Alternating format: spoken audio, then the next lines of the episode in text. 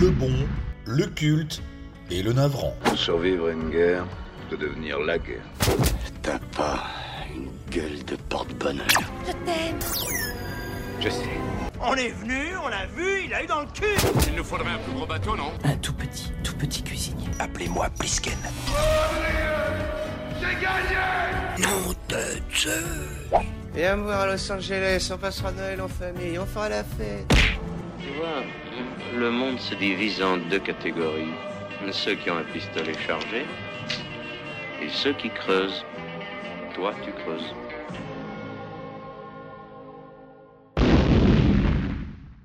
Salut Carlito Euh, ouais, ouais, salut Tom. Euh, Enfin, Tom, c'est bien toi au moins? Mais ça va pas ou quoi Qu'est-ce qui t'arrive là? T'as l'air tout bizarre. Non, non, mais écoute, dis-moi un truc perso sur toi, s'il te plaît. Un truc perso? Mais, mais pourquoi? Mais ne pose pas de questions, s'il te plaît, réponds-moi Bah écoute, un truc perso, euh, que te dire euh, Si, euh, quand j'avais 14 ans, j'ai sauté du toit de mon garage et je me suis cassé la jambe parce que je voulais vérifier si je venais bien de la planète Krypton. Ouais, ok. Mais bon, ça, tu pourrais le savoir même si t'étais un autre. Et si je te pense là pour Ah, voir... mais ça va pas ou quoi? T'es malade? Mais je suis pas malade, moi, mais c'est pas le cas de tout le monde. Ils sont parmi nous, Tom. Mais qui ça, il Je peux pas te le dire, rien que de te dire ça, je risque ma vie, tu comprends? Bah non, en fait là je comprends rien du tout. Ils sont là, je te dis, ils envahissent nos campagnes. Attends, euh, on dirait euh, Marine Le Pen là où tu vas où? T'es complètement paranoïaque ou quoi? non, ça n'a rien à voir, enfin.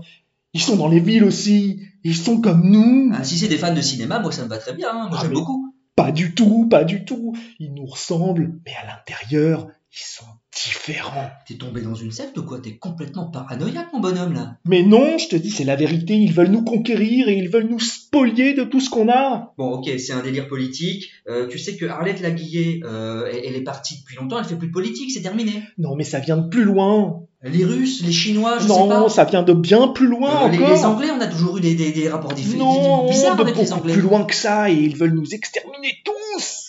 Non, tu veux quand même pas parler d'extra. euh, D'extraordinaire personne, oui, c'est ça, tout à fait, t'as trouvé, voilà, c'est ça. C'est, on va, on va, on va faire un épisode sur euh, des, d'extraordinaires personnes. Ouais, je sais pas hein, si on devrait traiter de ça dans cet épisode, parce que là, ça me fout quand même furieusement la trouille, ton comportement, je, je, je trouve ça très étrange.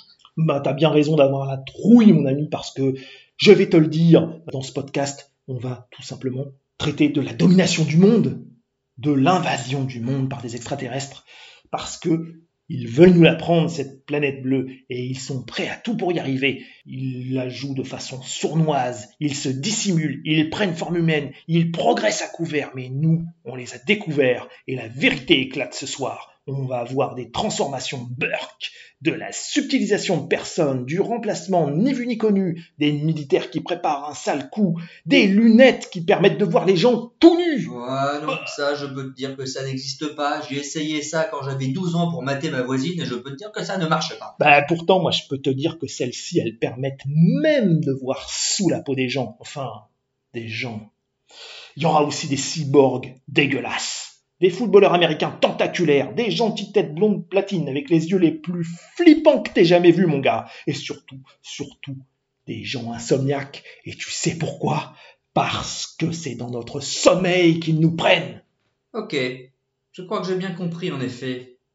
Et je sais aussi à présent tout ce que j'avais besoin de savoir te concernant.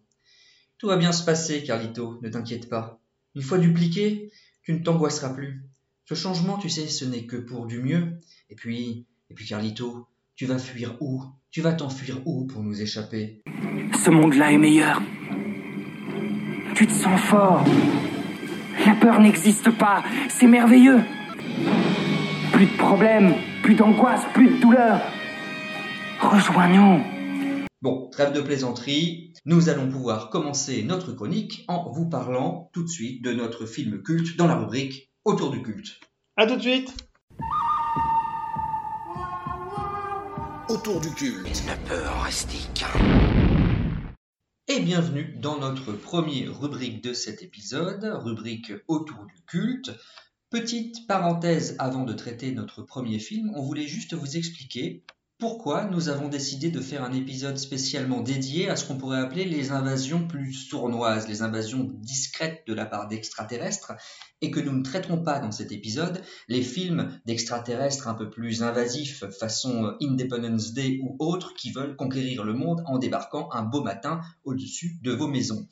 Hum, c'est vrai. Il fallait, il d'abord, bah, le premier critère de choix, il y en avait énormément des films sur les extraterrestres Et qui ouais. nous rendent visite. Et donc, il fallait trouver un angle pour traiter le sujet. Exactement. Et donc, on s'est dit que parmi tous les films qui traitent d'aliens qui débarquent sur notre planète, il y a un certain nombre de films, en fait, qui sont plutôt des invasions très sournoises, avec des aliens qui arrivent, qui progressivement prend- prennent possession de la société, se mettent en place sans qu'on s'en rende compte. Et c'est ce type de film-là qu'on a envie de traiter, en particulier dans cet épisode. Exactement. Et oui, on a fait, euh, en fait, on a fait un thème sur euh, ce qu'on peut appeler les invasions sournoises, euh, effectivement, où ils sont parmi nous, puisque c'est le titre Et de ce podcast, et ils sont plus exactement en nous-mêmes, puisque euh, ces aliens-là, ils prennent possession de votre corps pour envahir la planète. Voilà. C'est ça qui nous intéressait. Voilà, c'est du sournois, quoi. C'est, du type de l'extraterrestre qui agit en scred, quoi, comme on dirait Exactement. aujourd'hui. Et dans les règles de l'art euh, de ce genre, euh, effectivement, ça se passe souvent soit dans une petite bourgade isolée, soit dans une grande ville où personne ne se connaît ni se reconnaît. Mm. Euh, Il y a souvent euh, la même mécanique qui se pose là, c'est-à-dire que c'est quelqu'un, quelqu'un est témoin de quelque chose, on ne le croit pas, il doit arriver à faire euh, lumière sur, sur cette invasion, il finit par convaincre des gens qui décident de s'allier et de lutter contre le mal et euh, qui y arrivent plus ou moins bien oui, selon moins, les films euh, qu'on va pouvoir voir. euh, Selon les époques, selon les films, c'est vrai que les fins sont plus ou moins optimistes, euh, on va dire. Alors, le premier film qu'on a décidé de traiter, c'est L'invasion des profanateurs, un film de 1978 réalisé par Philippe Kaufman. Ouais, Alors, il, y aura, film- il y aura deux films, c'est quand même, faut le noter, il y a deux films cultes cette fois-ci. Tout à fait. On va commencer par euh, celui-ci, Ouais, et puis on enchaînera sur un John Carpenter. Évidemment, on ne pouvait pas faire l'impasse c'est culte sur John John, Carpenter. sur ce thème, et on va traiter Invasion Los Angeles Aussi. aussi. Alors, L'invasion des profanateurs, donc de Philip Kaufman, film de 1978, a un budget de 3,5 millions de dollars et quand même des recettes estimées à 24 millions, presque 25 millions de dollars. Donc c'est plutôt un beau succès. Pour l'époque, c'est bien. Hein. Pour l'époque, c'est vraiment pas mal. Et Philip Kaufman, alors il aura réalisé aussi par la suite Mm. L'étoffe des héros ou encore L'insoutenable légèreté de l'être. Donc c'est un réalisateur quand même assez solide. Et, un scénariste costaud aussi. Et tout à fait, puisque il a scénarisé aussi un film qu'on a déjà chroniqué. Exactement, L'homme au fouet au chapeau, Indiana Jones euh, et les aventuriers de l'Arche perdue, c'est quand même un scénario euh, auquel Philip Kaufman a activement participé. Euh, alors là, l'invasion des profanateurs, il décide de faire une nouvelle adaptation, on en reviendra, d'un Ouais. livre euh, de Jack Finney qui s'appelait tout simplement The Body Snatcher.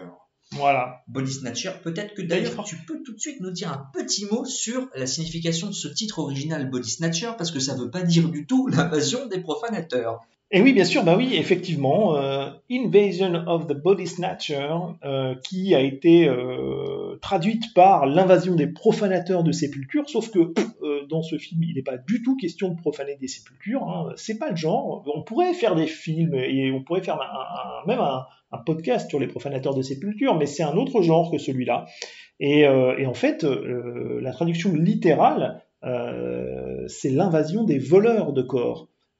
Et donc il s'agit bien de corps vivants. Euh, on va pas, les, les extraterrestres sont pas dégueulasses au point d'aller déterrer les morts pour les habiter. Non, non, ils préfèrent faire ça avec les vivants. Et oui, absolument. Et le, le Body Snatcher, si je veux pas dire de bêtises, au départ c'est un film de la Universal, enfin c'est un film avec Bela Lugosi qui est bien plus vieux que ça. Quoi. Et donc, euh, 1945.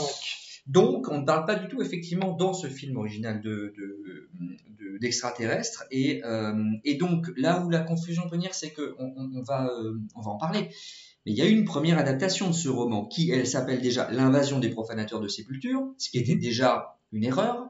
Et quand ils font le remake en 78, c'est vrai qu'ils l'appellent, en français en tout cas, L'invasion des profanateurs. Voilà. Et déjà, ils enlèvent la partie sépulture en se disant, bon, ce sera déjà moins, euh, ça, ça va être moins confusant pour les gens, quoi. c'est de toute façon, effectivement, même en anglais, le film initial c'était Invasion of, Invasion of the Body Snatcher et euh, ça devient The Body Snatcher. Et puis derrière, il y aura un Body Snatcher euh, avec Abel Ferrara dont on parlera plus tard. mais- Exactement. Alors, donc, pour en revenir plus directement au film, après Oui. cette petite parenthèse lexicale, j'ai envie de dire, donc l'invasion des profanateurs, c'est interprété par Donald Sutherland, hein, qui a le rôle principal. Donc Donald Sutherland, il a fait beaucoup de choses. Il a fait la série MASH, il a fait, les- il a, il a joué dans les Douze salopards, de l'or pour les braves. Enfin voilà, il est extrêmement connu. Voilà, il a fait. Space Cowboy, Hunger Games, euh, haute sécurité avec Sylvester. Avec Sylvester Sly Stallone et puis et puis Donald est le père de Kiefer aussi C'est vrai. Sutherland qui est euh, qui est, qui est lui-même aussi très connu hein, notamment pour avoir joué dans la série 24 alors un autre acteur qu'on retrouve au générique très Ah bah. connu l'inénarrable Jelf euh, Lamouche Goldblum Exactement. voilà euh, qu'on aime beaucoup évidemment pour avoir joué dans euh, le remake du vol de la mouche noire c'est-à-dire la mouche réalisé par David Cronenberg et puis euh, Goldblum on l'aime aussi Ouais, pour plein d'autres choses il se fait courir après par des extraterrestres dans Independence Day, dans des tyrannosaures euh, dans Jurassic Park. Exactement. Et puis, j'aimerais aussi ne pas oublier qu'on cite un film. Alors, est-ce qu'on est, est-ce qu'on est d'accord avec barré. un certain mec qui s'appelle Bill Exactement, Eh puisque euh, Jeff Goldblum, il euh, fait partie de la joyeuse bande euh, dans les aventures de Bucaro Banzai. euh, Ah, mais alors c'est pas celui-là que je un pensais. film incroyable. Et ben alors, tu vas pouvoir celui-là citer celui auquel tu pensais. Moi, c'était, c'est, c'est, c'est un film barré aussi, euh, mais avec un, certain Bill Murray, euh, qui s'appelle La vie aquatique. Ah oui, bien sûr, Ouais. la vie aquatique, tout à fait, de, de, d'Anderson, de, une sorte de parodie de, des films de Cousteau. Voilà, D'accord, avec donc son le mec- rouge tout au long du film. Le mec aime bien les films barrés, et donc nous, forcément, on l'aime bien comme acteur. Exactement. Et moi, j'ai cru que tu, par- tu parlais parce que, alors j'ai un petit doute. Je crois que dans Bucaro Banzai, je me demande s'il s'appelle pas Bill, mais il joue un, un cow- il, est- il joue Oui, oui, cowboy. oui, oui, c'est vrai, il s'est joué un cowboy de... Oui, c'est vrai, t'as Euh, raison. Bucaro Banzai, c'est un, film méconnu, mais enfin qui assez Furieux, et furieux quand même. traitera peut-être un jour. Euh, on retrouve aussi à l'affiche des l'invasion des profanateurs le célèbre Léonard Nimoy, donc évidemment Monsieur Spock. Ouais. Euh, voilà, L'homme qui n'a euh, jamais pu jouer autre chose que Spock. Exactement. Alors, il aura quand même joué aussi, il jouait dans Mission Impossible, la, la série, C'est vrai. Et il a fait ça, et puis euh, il a réalisé quelques épisodes de, de- de Star Trek, des films. De trois hommes et un bébé Euh, aussi. Hein. il a, oui, tout à fait. C'est ouais, vrai, vrai je eu savais un- pas. il a fait le remake, t'as raison. Je me suis rencardé et ouais, j'ai ouais. été étonné, mais c'est lui qui a fait trois hommes et un bébé en réel. Voilà, et euh, il a fait, alors notamment, c'est lui qui avait euh, réalisé, je crois que parmi les films Star Trek, il a fait les 4 notamment. Trois et quatre, ouais. 3 et 4, ouais. Et euh, le 4 est un des meilleurs de la série, euh, faut le dire. hein. Ils reviennent sur Terre pour trouver des baleines. euh, dans les années 80, c'est complètement barré.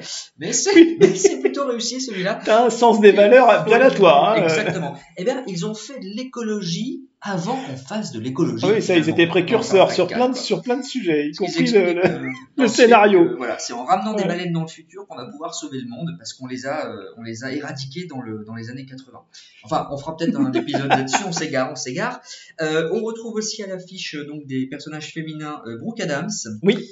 Euh, Brooke Adams. euh, Bien sympathique euh, comédienne, moi j'ai trouvé, mais qui avait pas fait grand chose. Elle avait fait Dead Zone Ouais. avec Cronenberg. Exactement. Il y a un Cuba aussi avec Sean Connery, Oui, mais elle a ouais, pas fait énormément de choses. Non, elle a pas fait grand-chose. Et Ouais. on retrouve aussi Veronica Cartwright. Ouais, qui a joué notamment dans Les Sorcières d'Eastwick Mm. et puis dans Alien, puisqu'elle interprétait Exactement. l'enseigne, je crois que c'est l'enseigne Lambert. on se rappelle d'elle qui était complètement flippée face au monstre. Elle avait une tête hyper expressive. Moi, je me rappelle de sa tronche face à l'alien. Elle avait très très peur. Donc l'invasion des profanateurs, on le disait Et- tout à l'heure.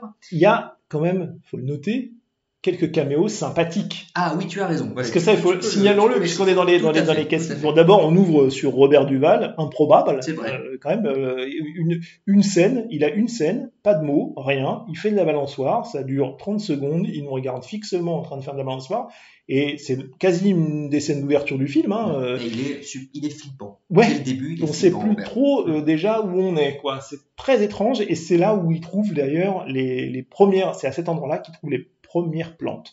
Euh, après, il y a deux autres Oui. caméos intéressants Ah, quand même, de le euh, préciser. puisque c'est, on l'a dit, un remake et euh, Philippe Kaufman s'est largement inspiré de ce qui avait été fait par Don Siegel euh, par le passé, hein, Oui. dans, le premier, dans, le, dans le premier opus.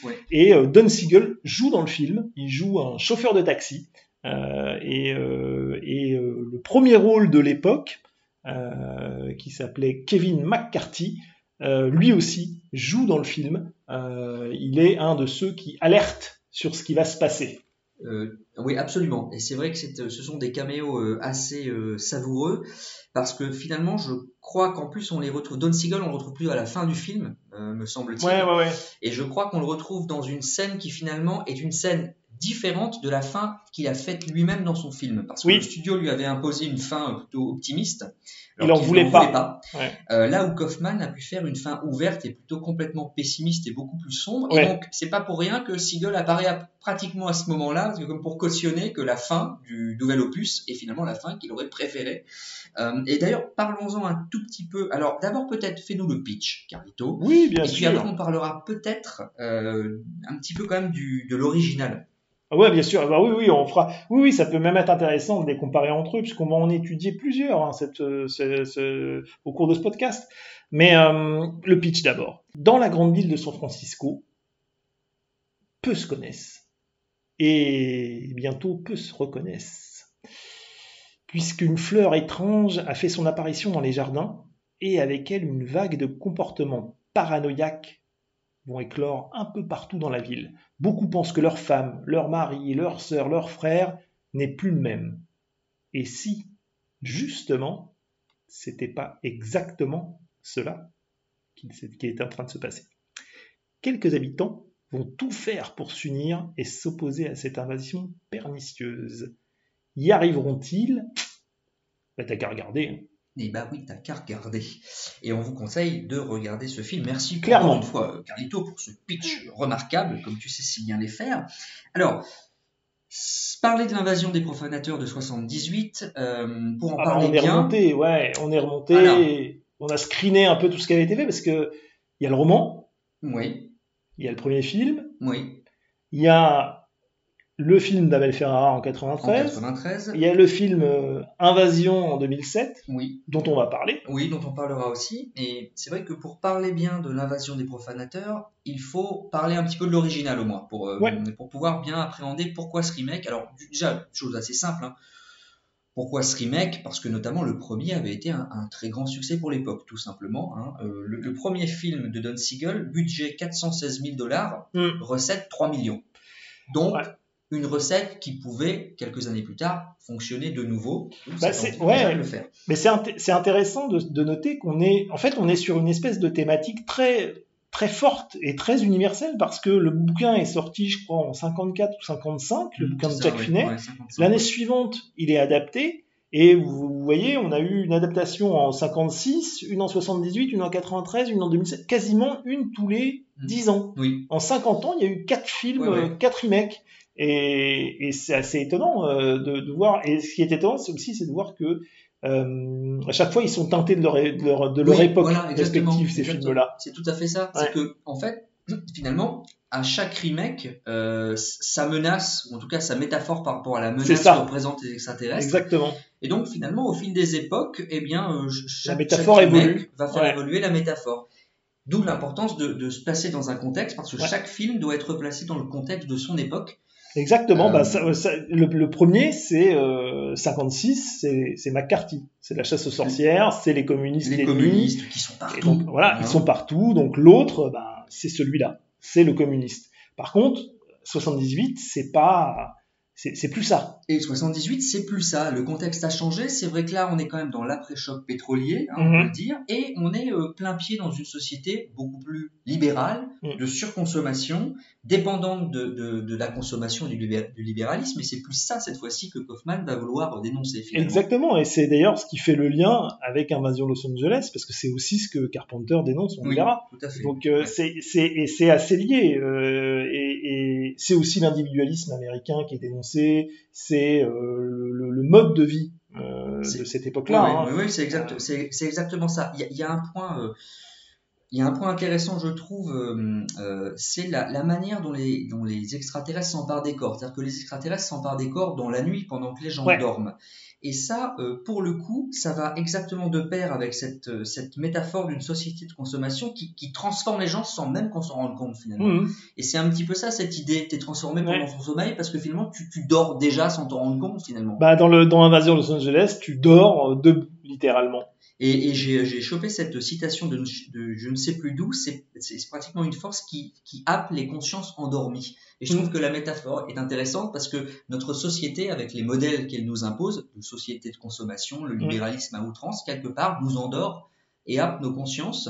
Et c'est la métaphore que Kaufman veut passer dans son, euh, dans son, dans son film hein, finalement. Ouais, Euh, mais et, et d'ailleurs, euh, c'est- et c'est vrai, dans, dans ces deux, euh, dans ces, dans ces deux films-là, euh, de toute façon, euh, on, dépeint la société euh, de, de, de façon assez, assez raide hein, quand même, Ah assez oui, dure. oui, oui. Euh, et, euh, et effectivement, on oppose deux, deux modes de vie.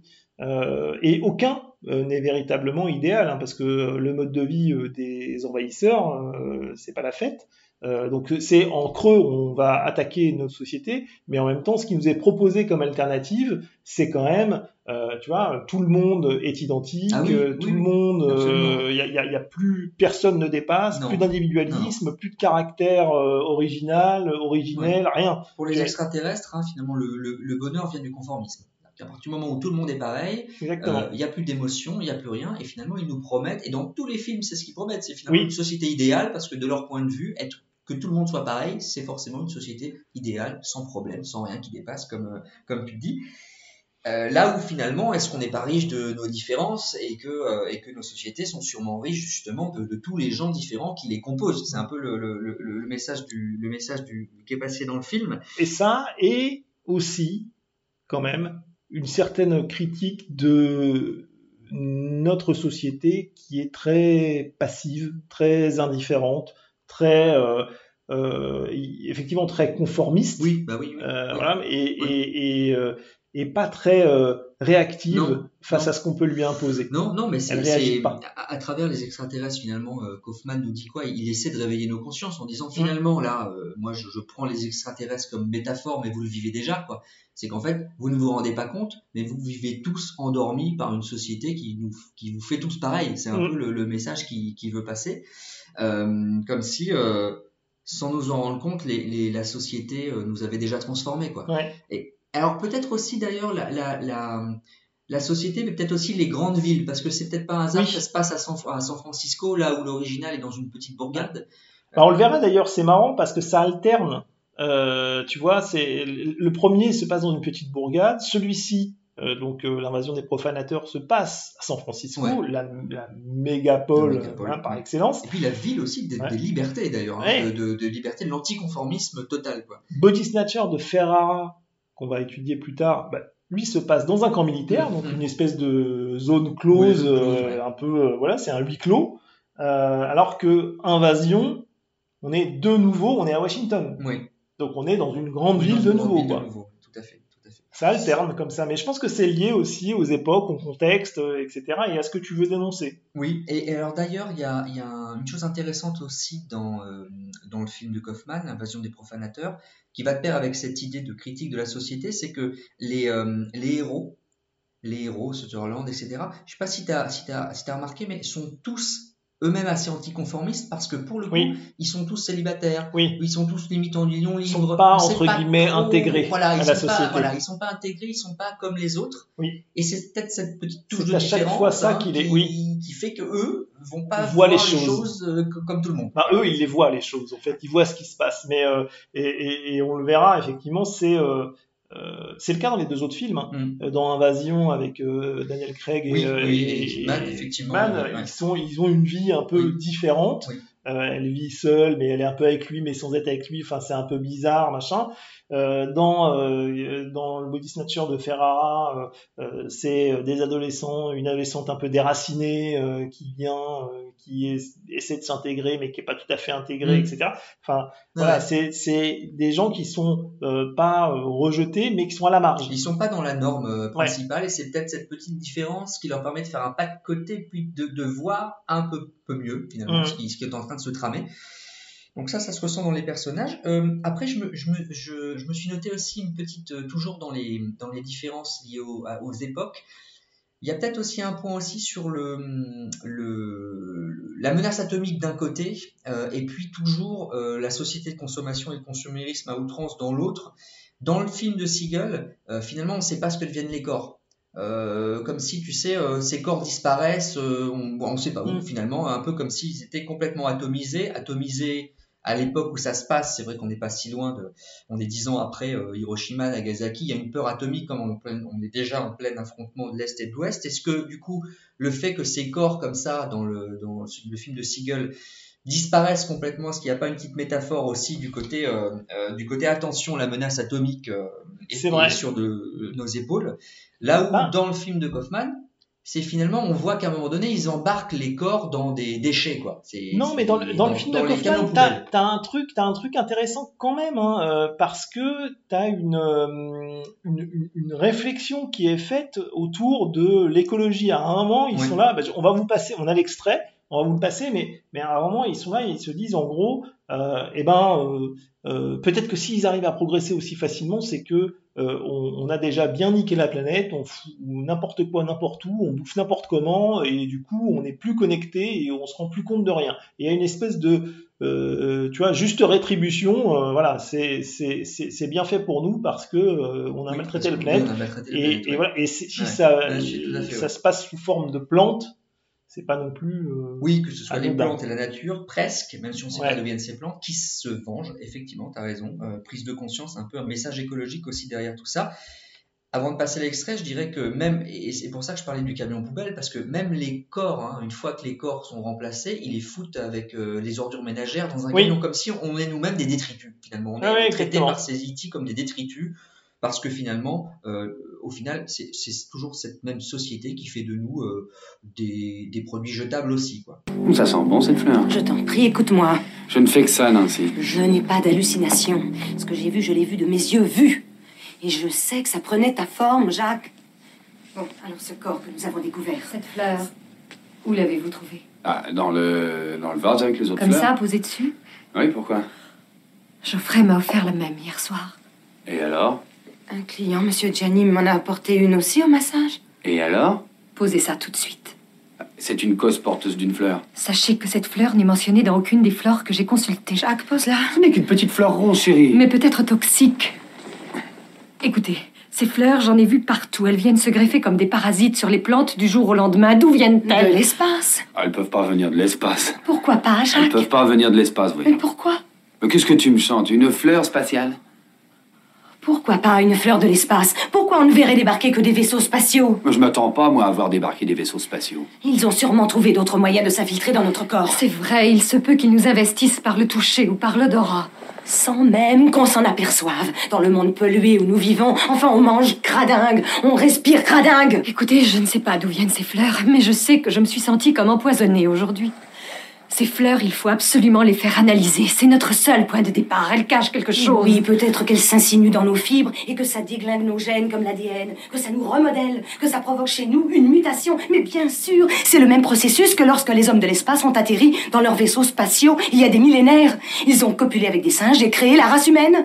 Et c'est ce qui se reproduit sous nos yeux. Qu'est-ce qu'on peut dire d'autre du coup? Parce que bon, on va pas, on va pas vous, dérouler évidemment le film. Honnêtement, c'est un film, on l'a revu. Moi, je, je trouve qu'il se tient encore vraiment bien. Oui, parce qu'il oui, a quand oui, même, euh, oui. il, il fleure, euh, il fleure ouais. bon les 50 ans là, Ah hein, ouais, pas loin. hein. oui, oui. Alors après, Et- bien sûr, euh, quand on le voit aujourd'hui avec les, les costumes d'époque, leur coiffure, leur tarte et leur C'est- bon, C'est presque, c'est ça qui est pire que les effets, spé- les effets spéciaux à la limite. Je dis bah ça peut encore passer. voilà, c'est- bon, plus ça qui a vieilli. Mais, mais putain, les- le, le stylisme c'est chaud quoi. Après, si tu, si tu veux voir quand même Léonard Nimoy pour une fois pas en uniforme et habillé comme, comme en vrai dans la vraie vie à l'époque, et bah, et bah et qui bosse plutôt bien. hein. ça Euh, vaut le il, coup il aussi. a, euh, non mais il, il a, un- il tient bien son rôle, moi je trouve. Hein. Il se démerde bien. Ouais, non, il- non, non, c'était un bon comédien. Il a, il a été Ouais, évidemment associé euh, uniquement à Spock, un peu trop évidemment, mais, mais c'est a- dommage, voilà, ouais. il, il a- il était, c'était un bon comédien. Et oui. Sinon, on peut, on peut, on peut dire euh, effectivement, euh, euh, les effets spéciaux fonctionnent plutôt, plutôt bien. Euh, Il y a un truc assez intéressant aussi euh, que, alors, je, je vous le dis, hein, je suis pas suffisamment observateur pour m'en être rendu compte, mais je me suis rencardé un peu après et du coup j'ai lu et j'ai re-regardé le, le, le film autrement. Mais c'est vrai que euh, Kaufman s'amuse aussi à beaucoup représenter les acteurs euh, par des voix euh, détournées. Euh, ils regardent, on les voit dans des dans des miroirs, on les voit Ah dans le reflet de Oui. fenêtres, Oui, dans le dans le dans le rétroviseur euh, d'une bagnole. Ils sont déjà un peu euh, Observés. puis ils sont une autre, ils sont ils sont pas tout à fait eux-mêmes quoi. C'est-à-dire qu'ils sont à distance d'eux-mêmes. tu, tu, tu es un peu comme si tu voyais leur image par euh, le, le biais de, de reflets, euh, Exactement. de- de- peut-être de, de- déjà de gens qui les épient, donc ils sont Et puis ils sont déjà déformés. quoi, en fait. Ils sont déjà déformés en Et fait. tout à fait. Et en plus, en plus dans la réal, euh, c'est vrai qu'il y a beaucoup de, il y a, il y a une utilisation beaucoup de, de, de je pense de, de focales qui déforment, hein, de, Ouais, ouais, qui écrasent. Ouais, ouais, ça se voit. Euh, Et ça se voit et ça renforce la paranoïa. Ouais. Euh, sur la réal, on peut peut-être dire aussi, il y a une photographie qui est assez excellente. Hein, Ah et bah, je crois que c'est le, tu- on sait pourquoi, hein. Ouais, directeur photo de Taxi Driver qui a, Et Raging qui a fait le qui a fait le- la photo, donc quand même. Ouais. Un des plus Euh, grands, un des plus grands, ouais, vraiment. Euh, la réal aussi intéressante parce que c'est mais c'est c'est ce que tu disais il y a, il y a beaucoup de cadrages qui sont assez désaxés euh, des, des prises de des prises de vue en, en oblique et tout qui, qui tranchent un peu avec le, le classicisme un peu euh, Ouais. d'époque enfin il y a, il y a des choses qui sont qui sont quand même tentées Euh, et puis euh, ah, la, le- la bande son aussi la musique hein, Oui. est intéressante aussi Ah, j'ai vu Euh. que le mec qui avait composé la musique, justement, il n'a composé que cette musique. Il est psychanalyste, en fait. C'est son métier. Ah il n'est bah, pas du tout ouais. musicien. Et c'est assez étonnant parce que il dit en gros, le- on m'a. le, thème lui a plu C'est très, non, c'est très bizarre. j'ai fait mon œuvre majeure je Oui. m'arrête là Et il a, ouais, ouais, parce que j'ai, euh, il y a un, un, un- un DVD collector là où il y a des interviews de lui, donc et euh, il disait en fait derrière j'ai été con- con- contacté plusieurs fois euh, pour pour signer d'autres œuvres, et je l'ai jamais fait parce que j'ai répondu poliment que c'était pas mon métier, que ça m'intéressait pas, mais il a été embarqué euh, dans ce sujet-là euh, par euh, par Kaufman Et ça marche, et, ça marche ça marche bien. Et, la ouais. musique marche très bien. Et ça me fait penser aussi, il y a un autre, un autre truc euh, qui fonctionne bien, ce sont les, les effets sonores. Ouais. L'effet sonore du film, qui rajoute aussi ce côté un peu angoissant. Oui. Et tu as dû voir dans tes recherches que c'est Ben Burt qui a fait les effets sonores. Et Ben Burt, c'est celui qui a fait les effets sonores de Star Wars. Donc, on n'a Eh ben, pas je affaire pas vu. à un débutant. Merde, alors, je l'avais pas il vu, a ça. quand même fait Ah ouais. quelque chose d'assez incroyable aussi sur, euh, sur ce film. Bah, Il y a ce fameux cri aussi, hein, Le quand même, le cri d'alerte quoi. Le cri, Alors, le cri, je c'est sais pas comment ils l'ont fait, mais le cri, il est euh, mythique. D'ailleurs, il Ouais. est pris dans tous les films. de- Ah bah oui. hein. Et puis même, euh, c'est devenu une espèce de, de, de, de- de- de- de signal iconique. euh, voilà, quand on veut parler d'extraterrestres, hein, Mm. c'est presque aussi aussi fort que le, le petit doigt levé euh, des envahisseurs Oui. de de, hein, de Oui, Monsieur. Vincent. C'est vrai. Non, non, ça c'est un, gimmick très fort. Euh, voilà, je pense que quand même on a on a, on a Non, fait mais un peu il y a- le tour du culte. Il y a encore des petites choses que tu voulais peut-être. Ouais, non, il y, a- y un truc. Bah, en fait, euh, mais on va le retrouver derrière. On le retrouvera dans tous les dans tous les films. Hein, donc euh, c'est pas grave. C'est si on s'étend pas là-dessus, mais c'est vrai que je, je, je, je lisais un truc dessus sur ce film-là et sur ce que voulait faire Jack Finney au début. Ouais, ouais. Et en fait, je pense que c'est quelque chose qu'on va retrouver dans tous les films dont on va parler, ceux qui sont des remakes euh, ou des adaptations de son livre, mais aussi tous les autres qu'on va voir qui sont sur le même thème. C'est en gros, ça t'appelle, alors sans vouloir partir dans des considérations philosophiques euh, extrêmes, mais ça, en gros, ça, tous ces films-là, ils te questionnent sur c'est quoi être humain oui, au final ouais. Qu'est-ce que c'est qu'être humain? Parce que les autres arrivent, ils viennent de- de- de- d'un autre système solaire, ils te dupliquent, ils te clonent, ils ont tes souvenirs, ils parlent comme toi, mais ils sont pas humains. Hmm. Et donc c'est c'est un peu c'est un peu bizarre quoi. C'est euh, souvent euh, le manque d'émotion, le fait d'être incapable de de- de- d'éprouver une émotion, bah, euh, c'est ce qui permet de discerner l'humain et le non humain. Bah oui, oui, oui. Comme si finalement notre fragilité, le fait d'être faillible aussi, d'avoir des émotions, était une force, mais pour des, ex- des, des, des civilisations extérieures à nous, il verrait ça plutôt comme, un, comme une, une faiblesse et, euh, et que le conformisme serait la seule réponse à une société heureuse. Alors, pourquoi pas, mais le message que passent ces films, c'est plutôt justement la différence fait, fait notre force. Cela Et- étant, euh, c'est, c'est, ça me fait penser aussi au, on parlait du contexte tout à l'heure, mais c'est un film euh, donc de la fin des années 70, mais qui s'inscrit quand même dans cette époque-là dans une SF plus plus plus plus réaliste, hein, plus plus mature. Ouais, ouais. La planète des singes a commencé dans les fins des années euh, 60, euh, en 69. Il y a eu Soleil Vert, Oui. euh, il y a eu euh, comment Silent Running dans son genre aussi. Donc euh, c'est toujours une SF qui qui Un peu en d'anticipation et Ouais, dystopique, quoi. C'est pas. qui, ouais. essaie de passer des, quand même de traiter des, des Ouais. sujets de société. Elle est intéressante aussi pour ça, cette ESF des années Ouais. 70, avant les années 80, qui iront sur un registre beaucoup plus Ah bah, euh, spectaculaire, ouais. spectaculaire. On perdra un petit Ouais. peu ce recul-là dans les années. euh, Et 70. euh, ouais, donc dernier truc un euh, peu rigolo, euh, avant qu'on qu'on- qu'on passe à autre chose, parce que sinon on est capable de, de faire la nuit. Mais tout à fait. Non, le dernier truc un peu rigolo, moi, ça, ce qui m'a fait marrer en regardant tous ces films, c'est qu'à chaque fois on te dit putain, ces mecs-là qui viennent d'une autre planète, je te jure, ils sont vraiment race supérieure, race évoluée, ils vont nous mettre la pâtée, euh, ils sont beaucoup plus euh, euh, intellectuellement, euh, on leur arrive pas à la cheville. euh, et en fait, euh, le seul truc auquel ils pensent, c'est se reproduire. hein. non mais c'est c'est vrai, oui, vraiment ne une pensent qu'à ça quoi. assez basique. Faire survivre l'espèce, se reproduire. C'est ça, c'est un comportement très animal, quoi. C'est très basique. Alors que Ah oui, on te dit non, non, les mecs, ça va être les maîtres du monde, machin. Ouais, mais enfin bon, euh, ils pensent qu'à se reproduire. Oui, et d'ailleurs, on nous explique assez rarement pourquoi ils sont là. Enfin, je veux dire, d'où ils viennent plutôt. Euh, Non, non. C'est pas toujours. euh, on le voit d'ailleurs dans- là-dedans, voilà, il y a ces espèces de sports qui se décollent d'une planète chelou, euh, un peu, un peu, un peu morte, et qui atterrissent comme ça par hasard sur Terre, quoi. Voilà. Pour conclure, j'aimerais quand même conclure sur quelque chose de, de, de, de- finalement euh, de, de moins sérieux, c'est que on continue de dire depuis le début que ce film, ces films passent des messages, etc. J'ai quand même lu quand même que Don Siegel, euh, au-delà de la critique possible, donc euh, de métaphore avec le communisme, de, de, de la bombe atomique, tout ça, il a quand même dit dans une interview qu'en fait, lui, il avait surtout voulu critiquer euh, le conformisme des studios qui lui avaient imposé Ah bah euh, oui, de, ça faire un film, et que au final, c'est pratiquement ça son message, plus que tout ce qui a pu être écrit autour par la suite. Alors vrai, pas vrai, je ne sais pas. En tout cas, ce film, ces films, on peut les interpréter à différents niveaux de lecture, Ouais, ouais.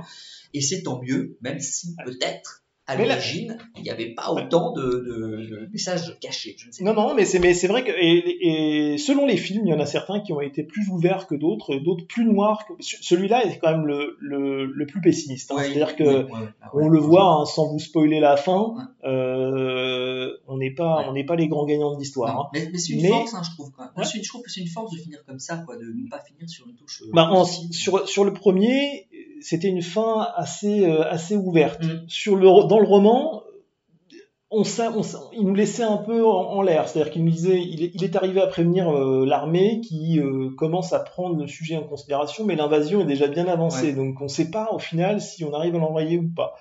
Euh, Body Snatcher, on verra, mais la fin est plutôt ouverte aussi. Euh, The Invasion, par contre, c'est plutôt euh, un plutôt end. ça, le Voilà. Mais, Ouais, mais ouais, c'est vrai que euh, ça s'interprète de différentes manières, euh, aussi, je pense, en fonction des époques Mm. et de ce qu'on a à raconter. Les années euh, 70, des, fin, fin, fin des années 70 étaient quand même assez... euh, euh, les, les films étaient assez durs, assez Oui, noirs. puis une, une fin euh, pessimiste, ça faisait pas peur aux studios Non. à l'époque, surtout. C'est ça. que, voilà, ça ne posait pas de problème. Mm. Après, dans les années 80, avec les, les projections tests, etc., bon, bah, plus les années sont passées, plus il a fallu conclure sur des notes positives de peur que le public n'apprécie pas. Donc, euh, bon, ils, ils ont perdu ça. Heureusement, heureusement, et ce sera notre transition, il y en a un qui, les fins positives et les projections tests, il n'en a rien à foutre. Tamponne le Voilà, coquillard. c'est le grand John qui, dix ans plus tard, dix ans après ce film, va réaliser Invasion Los, Los Angeles. Angeles. J'ai un petit- Alors, deuxième film culte de notre rubrique autour du culte. C'est vrai que d'habitude, il n'y en a qu'un seul, mais là, on ne pouvait pas faire l'impasse sur un film de John Carpenter, Big John, qui traite du même sujet, et nous avons décidé de traiter Invasion Los Angeles. Donc ça, c'est le titre français, Ouais. mais en vrai, ça s'appelle They Live. Et donc They Live, c'est bien plus conforme à ce que Carpenter a voulu nous dire. C'est un film de 1988. Ouais. et qui est inspiré par euh, une nouvelle qui s'appelle Les Fascinateurs euh, de Roy Faraday Nelson. Alors c'est un budget de 4 millions de dollars. Il en rapporte quand même 13 millions de dollars, ce qui est bien pour euh, John Carpenter, hein, qui Oui, n'a pas fait ça. que des succès. C'est scénarisé par Frank Armitage, mais en fait, ce Frank Armitage n'est autre que John Carpenter. hein, c'est juste qu'il a pris un pseudo, euh, et d'ailleurs, le pseudo est, un, est un- le, le nom d'un personnage de Lovecraft. Ouais. Dans ce film, euh, on retrouve différents comédiens assez peu connus, hein, dont le comédien principal. Bon, ouais, ouais, effectivement. Euh, donc le comédien principal s'appelle Roddy Piper, qui était donc catcheur. Euh, voilà, donc c'était un catcheur euh, plutôt connu, même si pas parmi les grandes stars non plus du catch de, de l'époque. Enfin, il est surtout connu pour son catch, hein, pas vraiment pour, euh, pour son Et- rôle d'acteur. Par contre, Absolument. ce qui est drôle, c'est, enfin drôle, je sais pas si c'est drôle, mais euh, étrange, comme quoi des fois la vie nous réserve parfois des, des bien jolies coïncidences. surprise. Euh, en fait, il a été, euh, il a une vie qui ressemble un peu euh, à euh, celle de ce John euh, qu'il incarne en fait, puisque il est parti de lui très tôt. Il a en gros été foutu dehors par son père, mais il avait 12 ans ou 14 ans, et il a sillonné à peu près tout le Canada tout seul, comme ça, allant de ville en ville, Mhm. et euh, en bossant comme il pouvait, jusqu'à acquérir euh, de la renommée en tant que en tant que catcheur mais euh, donc il a connu un peu cette vie d'itinérant qui Oui, oui. arrive dans une ville où il connaît personne et qui va demander euh, euh, bah, qui va dormir là où il peut et demander du boulot quoi. Effectivement, c'est la, c'est la vie, apparemment, c'est la vie que, que, que vit euh, le héros du film, John Nada. Euh, Roddy Piper, hein, donc euh, catcheur, alors les prises favorites de Roddy, euh, sache-le, c'était le, le Peel Driver, le Belly to Back Suplex, et donc un catcheur renommé pour ces prises-là, il fallait quand même le, le souligner aussi, et sa cornemuse. Et sa cornemuse, parce qu'il se pointait en kilt je crois sur le ring ce mec hein. ce qui est quand même assez remarquable, un catcheur écossais. l'histoire ne nous dira pas ce qu'il y avait sous le kilt Sous le kilt. Et s'il montait sur scène avec des gros troncs d'arbres aussi peut-être qu'il jetait sur ses adversaires, je ne sais pas. En tous les cas, à côté de Roddy Piper, on retrouve Keith David, ouais euh, qui est lui plus connu pour le coup, Keith Ah David, oui. pardon.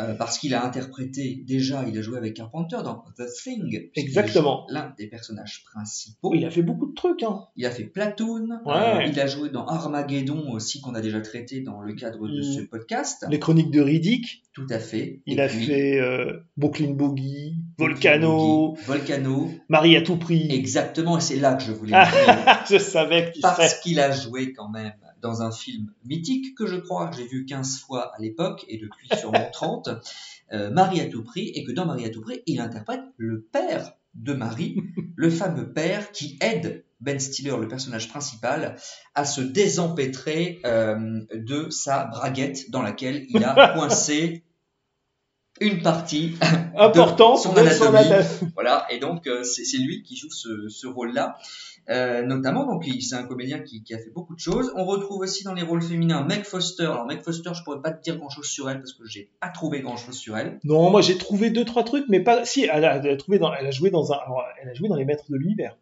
Ah, une bah, ça tu peux quand même, hein, tu vois. Elle a joué dans Jeeper Creepers 3. Ah, très hein, bien. donc Ah oui, euh, quand même, on 3, est sur, on, est sur du high level. au. Ouais. Oblivion aussi. Ah, très bien. Ouais. Euh, Vengeance aveugle. D'accord. Voilà. Et La forêt d'émeraude. La forêt d'émeraude, Ah, joli film. Hein. joli film, tout Ouais, à fait. Jane Borman, très joli film. Elle, alors écoute, si elle joue dans Oblivion, eh ben écoute, j'irai voir parce que je- j'aime beaucoup ce film. Je ne sais pas. Elle a des yeux sublimes, hein, Tout à qui fait. ne s'oublient pas. Tout à fait. Et enfin, petit euh, caméo vocal de, de John Carpenter lui-même, puisqu'il interprète Tout une à fait. voix à un moment qui, dans le film, dit aux gens Dormez, dormez, dormez. Alors, Invasion Los Angeles, pour donner un peu le contexte euh, carpenterien, euh, c'est un film. Je vais faire le, le euh, film, qui le pitch peut-être fait- avant. Oui, alors, ju- juste. Ah, tu fais, fais le- le- d'abord le contexte. Je Ok, vas-y, je t'en prie. que pour John Carpenter, c'est un, un film à petit budget puisqu'il va signer avec une boîte de prod qui Ouais. s'appelle Alive, qui va lui permettre de faire ce film-là euh, parce que, il faut bien le dire, il a connu un certain nombre d'échecs et notamment Ouais. euh, le plus cuisant, euh, le plus récent et cuisant, ça a été quand même les aventures de Jack Burton. Mm. qui est un, un énorme échec, et donc après, il signe avec une petite Aucune raison pour que ce soit un échec qui était magnifique ce film. Exactement, on en parlera un jour. euh, C'est oui. c'est un des meilleurs films de, de l'univers. Eh quoi. oui. Dire, Voilà. Avec Euh, Bucaro Banzai. Avec Bucaro Banzai, probablement.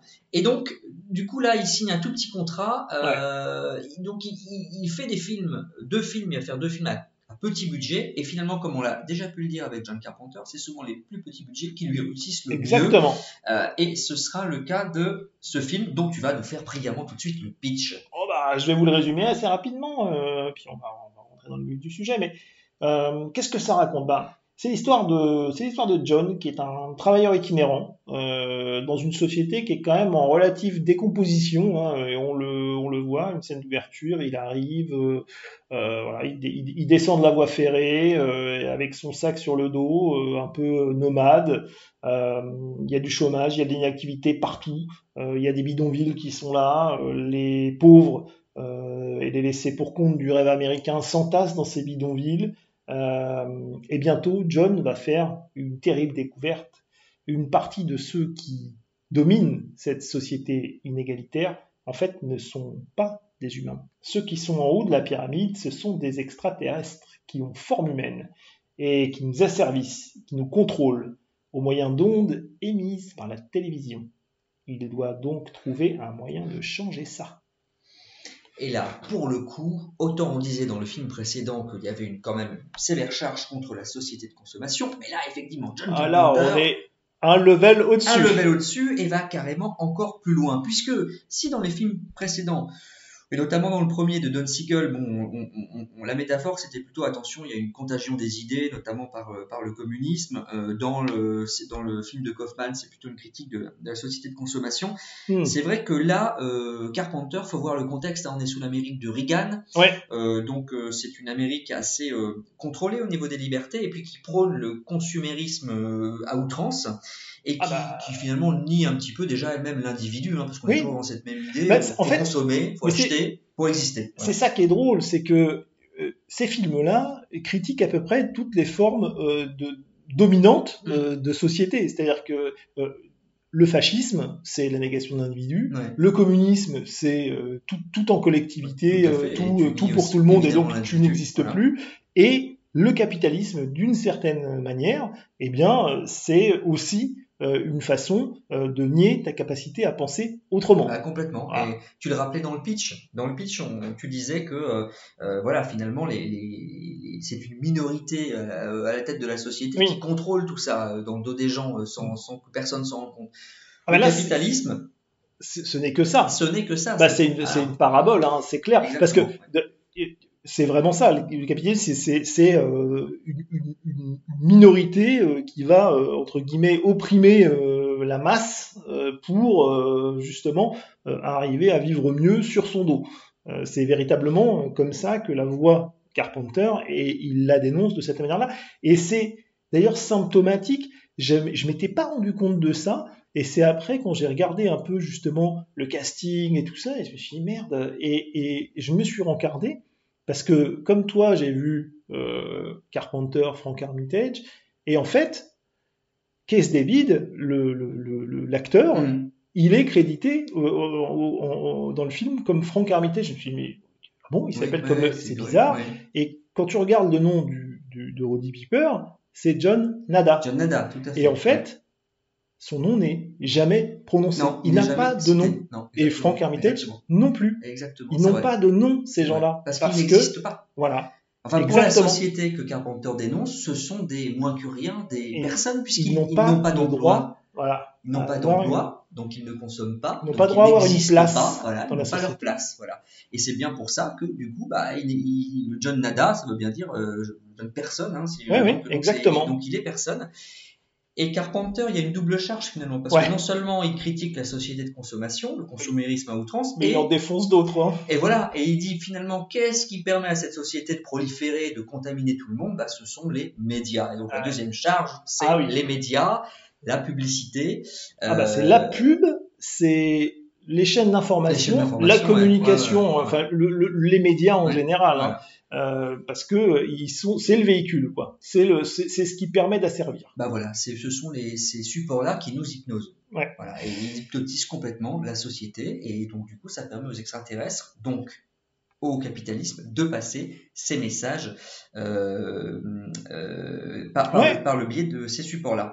Et c'est euh, en fait, on le voit d'ailleurs, hein, parce qu'à chaque fois, quand il y a ces fameuses, cette fameuse scène où il découvre les lunettes, etc., machin, et à chaque fois que euh, les ondes euh, télévisuelles sont perturbées, les gens émergent d'une sorte de brouillard en disant ah, j'ai mal à la tête, mais qu'est-ce qui se passe? Et donc en fait, euh, voilà, le, le, le, le contrôle est relâché un instant puisque Ouais. la, la, la télé est piratée et du coup les gens euh, commencent à ouvrir les yeux. Ouais, Et, ouais. et d'ailleurs, il y a une allégorie, c'est assez drôle parce que pour te faire ouvrir les yeux, il faut que tu portes des lunettes. quoi. Oui, tout à fait. Voilà. Pour te faire ouvrir les- et, et quelque part, c'est peut-être c'est Carpenter qui pratiquement de manière sous-jacente dit bah finalement euh, c'est mon c'est moi, c'est mon cinéma, c'est moi, c'est mon Oui. histoire qui vous ouvre les yeux sur une société dans laquelle vous vivez et, et c'est c'est- et lui s'oppose finalement euh, en Oui. tant que réalisateur euh, à ce que les, les, les médias dans la vraie vie, dans la vraie société, la publicité, etc. essaient Mm. euh, essaient de faire gober aux gens quoi. Lui il le révèle, il le révèle. Bah, Il y, a, il y a ça aussi, je pense, d'une certaine manière, il y a une, là aussi une critique euh, du conformisme de certains studios hollywoodiens, parce Mm. que euh, c'est pareil, hein, il a toujours eu du mal à produire ses films. Oui, alors d'ailleurs, euh, tu parles du, du- des studios hollywoodiens, il y a, y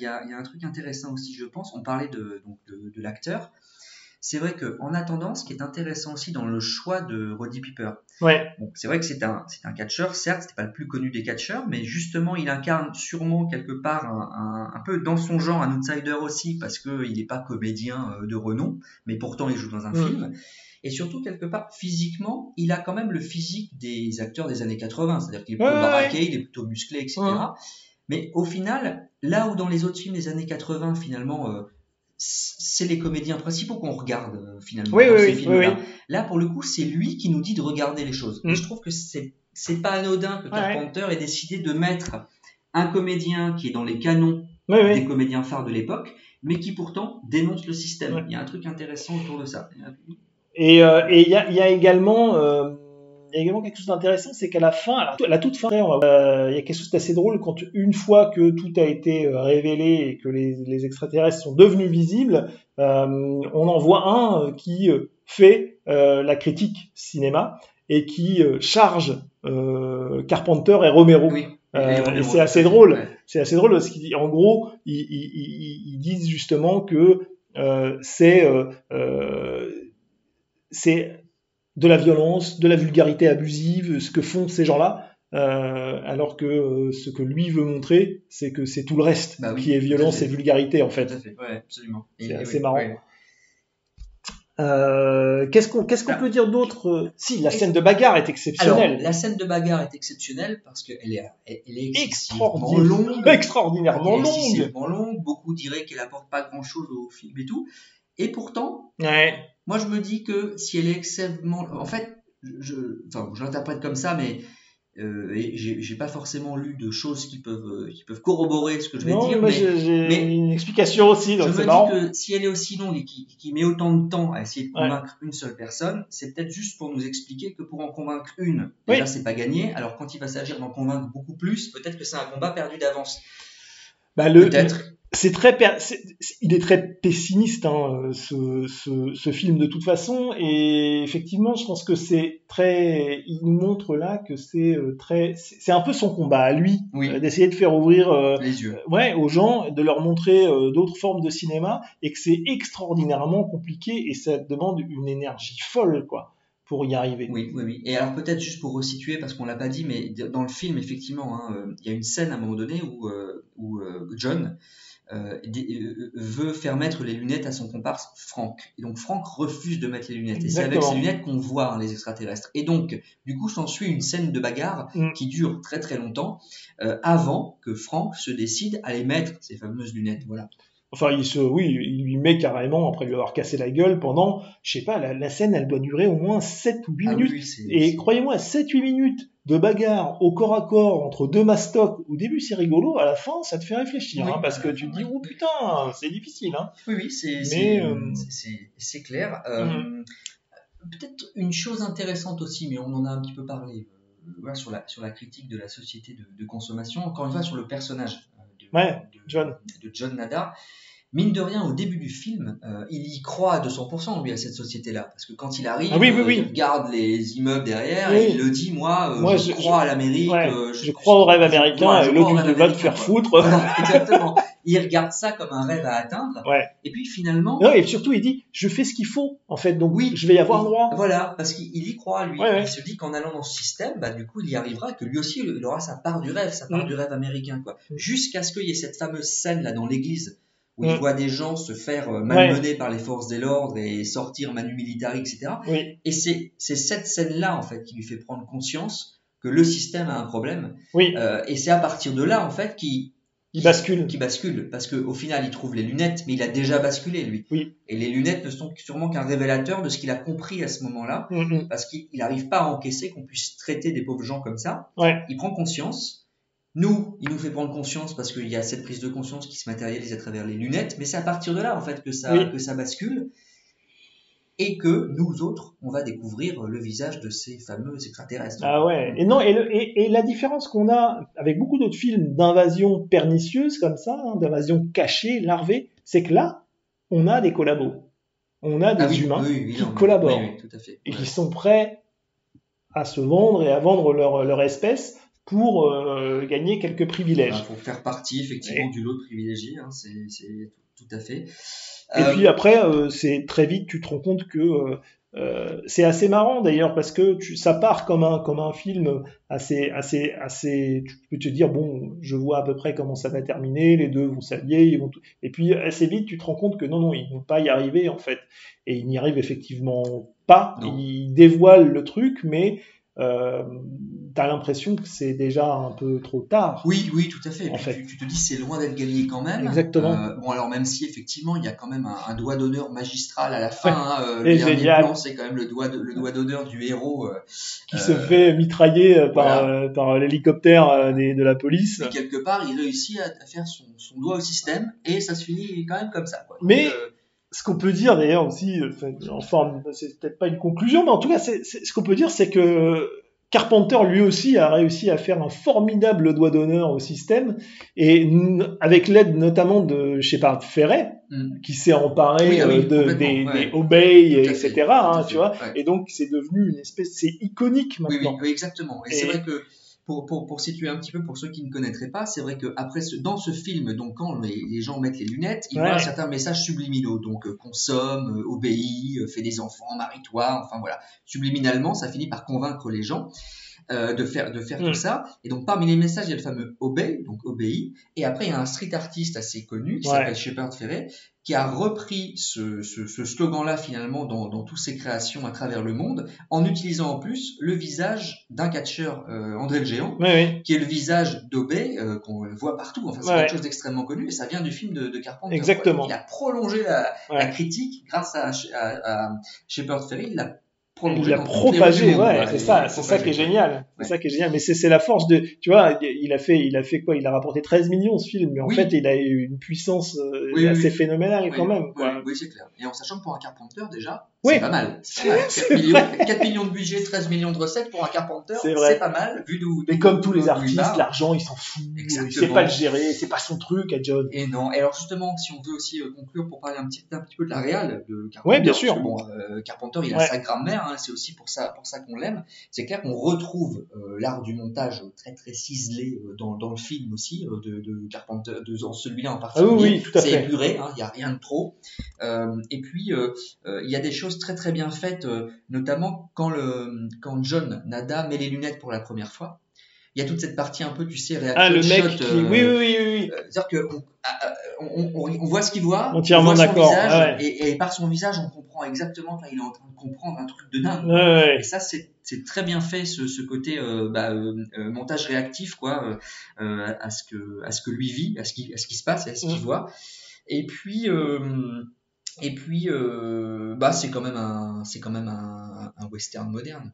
Et Carpenter, on sait qu'il aime les westerns, il aime les grands espaces, il Ouais, aime euh, c'est voilà. vrai, c'est vrai, c'est vrai, c'est vrai, c'est vrai. C'est un petit peu des des des, des Non, solitaires, non, et hein, puis- ces personnages. euh, on retrouve ça, quoi. Ouais, et puis le, le, le film aussi inspirera du euh, Duke Nukem, du Fallout 2, je crois. Enfin, il y a eu des. Il est, il est, il est aussi euh, source d'inspiration Oui, oui, pour les jeux vidéo, quoi. Et, et- et Donc, d'ailleurs, euh, alors, je ne sais pas si tu voudras conclure, là-dessus, mais il, a, je- je- il est même, on peut le dire, euh, source d'inspiration pour un film qui est sorti après, encore après, et qui a, et lui aussi est un film culte dans son genre, c'est Matrix.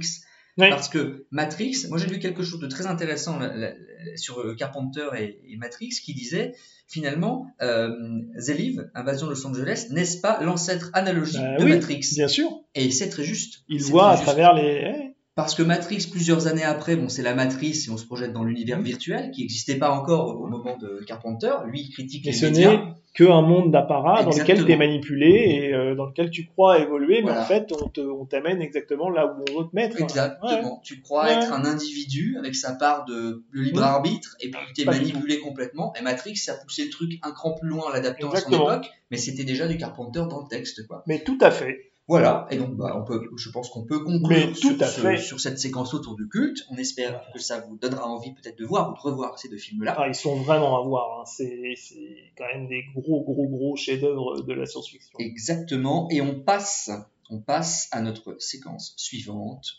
Copie culte. Copie culte. Je m'appelle Julius, je suis ton frère jumeau.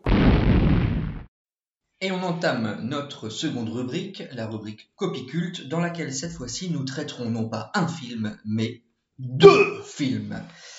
C'est l'art de la duplication, nous aussi. Alors, le premier film, nous allons traiter The Faculty, et on vous le dit tout de suite, le second film sera le dernier pub avant, Avant. la fin du monde.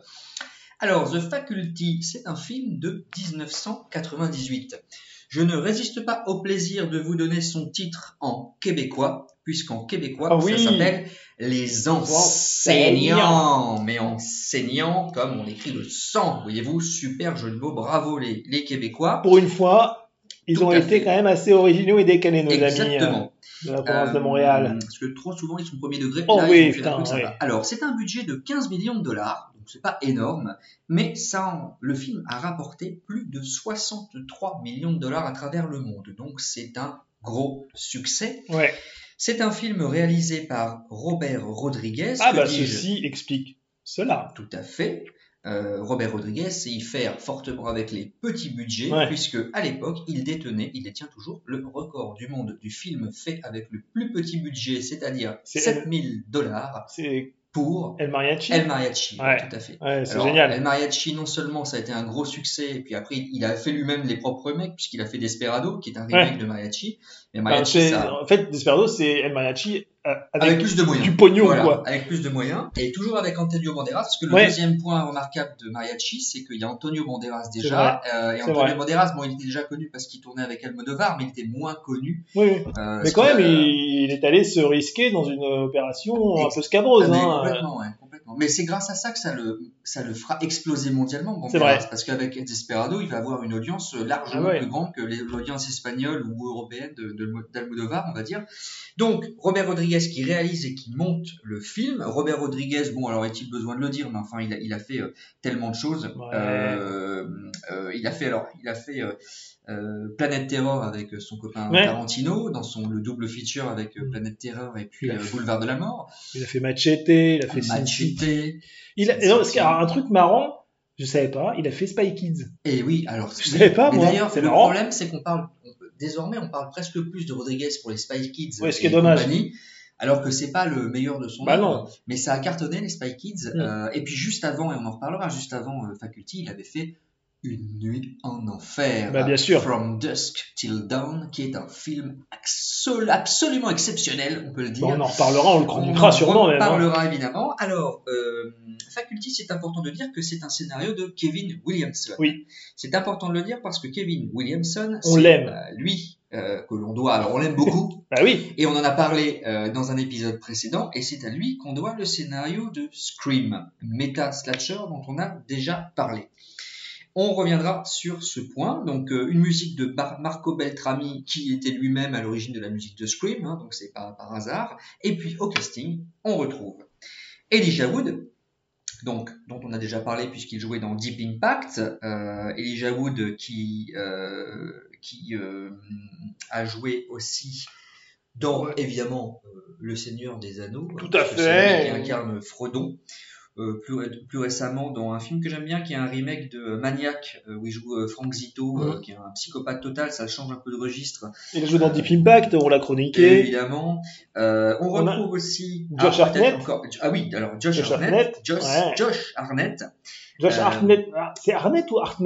euh, Hartnett.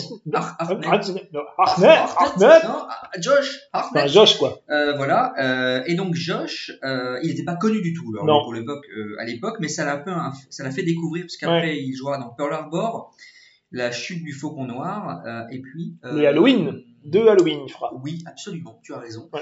Et un film que j'aime beaucoup, un peu méconnu, vous nous le direz, 40 jours, euh, 40 nuits, euh, qui est un film de vampire qui se passe euh, dans le, en Alaska, je crois. euh, Ouais, ouais, j'ai pas lui. vu. Mais Alors ouais. moi, je trouve que c'est un film Ouais. très intéressant sur le, le thème du vampire, et donc il joue dans, dans ce film-là.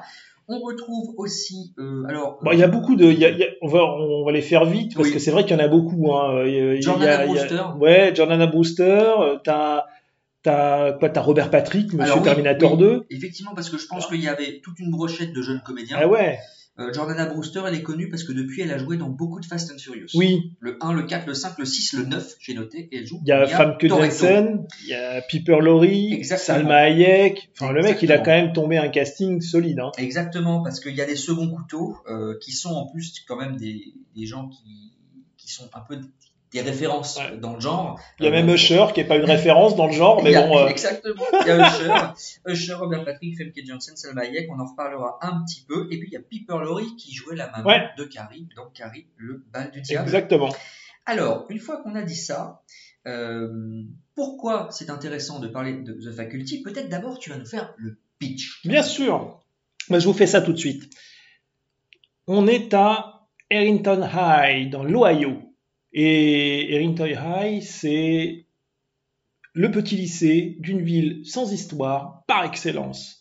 On y trouve les footballeurs qui règnent en maître, évidemment, comme partout en Amérique, la cheerleader euh, qui sort évidemment avec le capitaine de l'équipe de foot, le loser nerd euh, qui n'a pas d'amis, qui se fait persécuter, la grunge de service, le dealer branleur un peu sympa, la petite nouvelle qui cherche à s'intégrer, bref, un condensé de euh, la vie de teenager américain. Sauf que voilà, tout se gâte quand les professeurs se mettent à avoir un comportement étrange et à picoler de l'eau par hectolitres. Cela aurait-il un rapport avec cet étrange parasite découvert par un des élèves? Hum, hum. À vous de le savoir quand vous regarderez ce superbe film. Merci pour le pitch, Carlito, une fois de plus. Alors, pour parler de The Faculty, il faut juste parler un petit peu aussi du contexte. Pourquoi Ouais. The Faculty arrive sur nos écrans? La raison est simple, c'est que euh, Miramax, donc les frères euh, Weinstein, dont on a beaucoup parlé pour de Oh mauvaises oui. raisons, euh, Harvey surtout, hein. Harvey surtout ces, ces derniers temps. Donc les frères Weinstein se dit, on a fait un carton total grâce à Kevin Williamson et à Scream, qui a remis en avant le, le, le néo-slasher, et ils ressortent d'un tiroir un film euh, dont ils avaient le script, donc euh, le script de The Faculty. Et ils se disent, euh, on a aussi travaillé peu de temps avant avec un super réal super cool qui met beaucoup de cool dans les films qui est Robert Rodriguez et qui a fait Une nuit en enfer qui a bien fonctionné aussi. Alors si on fait un mix des deux, Rodriguez pour le cool et la réal et Kevin Williamson de l'autre pour le scénar, on peut peut-être faire quelque chose de sympa. Ouais. Et c'est comme ça qu'arrive The Faculty euh, sur les écrans et que du coup il le dote quand même de 15, euh, 15 millions de dollars. Donc c'est un pur film de commande, mais c'est vrai que nos deux compères vont réussir à en faire quelque chose de Mais c'est là où très c'est, intéressant. c'est, c'est là où pour le coup les mecs ont quand même eu le nez fin parce qu'ils ont associé deux mecs qui, qui, qui ont quand même un peu de talent et qui sont arrivés à faire d'une œuvre de commande un truc vraiment intéressant. On verra après dans les 16 discultes et au-delà que certaines œuvres de commande c'est, ça se passe pas toujours toujours très bien. hein. Oui, exactement. Et là ils s'en sortent bien effectivement Exactement. et euh, on est, c'est quand même, on est dans la droite ligne hein, des profanateurs de sépulture. hein. C'est euh, voilà euh, le, le- le parasite qui arrive, euh, qui euh, investit le corps humain, prend contrôle de toi, euh, tu dois te reproduire, euh, Mm. etc., etc. Les mêmes thèmes sont abordés. Là où c'est intéressant, c'est qu'il le mixe avec euh, le petit lycée, le monde des teenagers et euh, Et effectivement les, euh, les- les stéréotypes de, de, Ah bah. de- de tous les, les, les ados qu'on peut tous avoir les dans ce genre de film. Voilà. Et, et ce qui est intéressant, c'est que les mecs. Alors après, moi, j'ai lu des en disant ouais, ils se foutent de la gueule de euh, justement ce, ce, ce, ce type de film?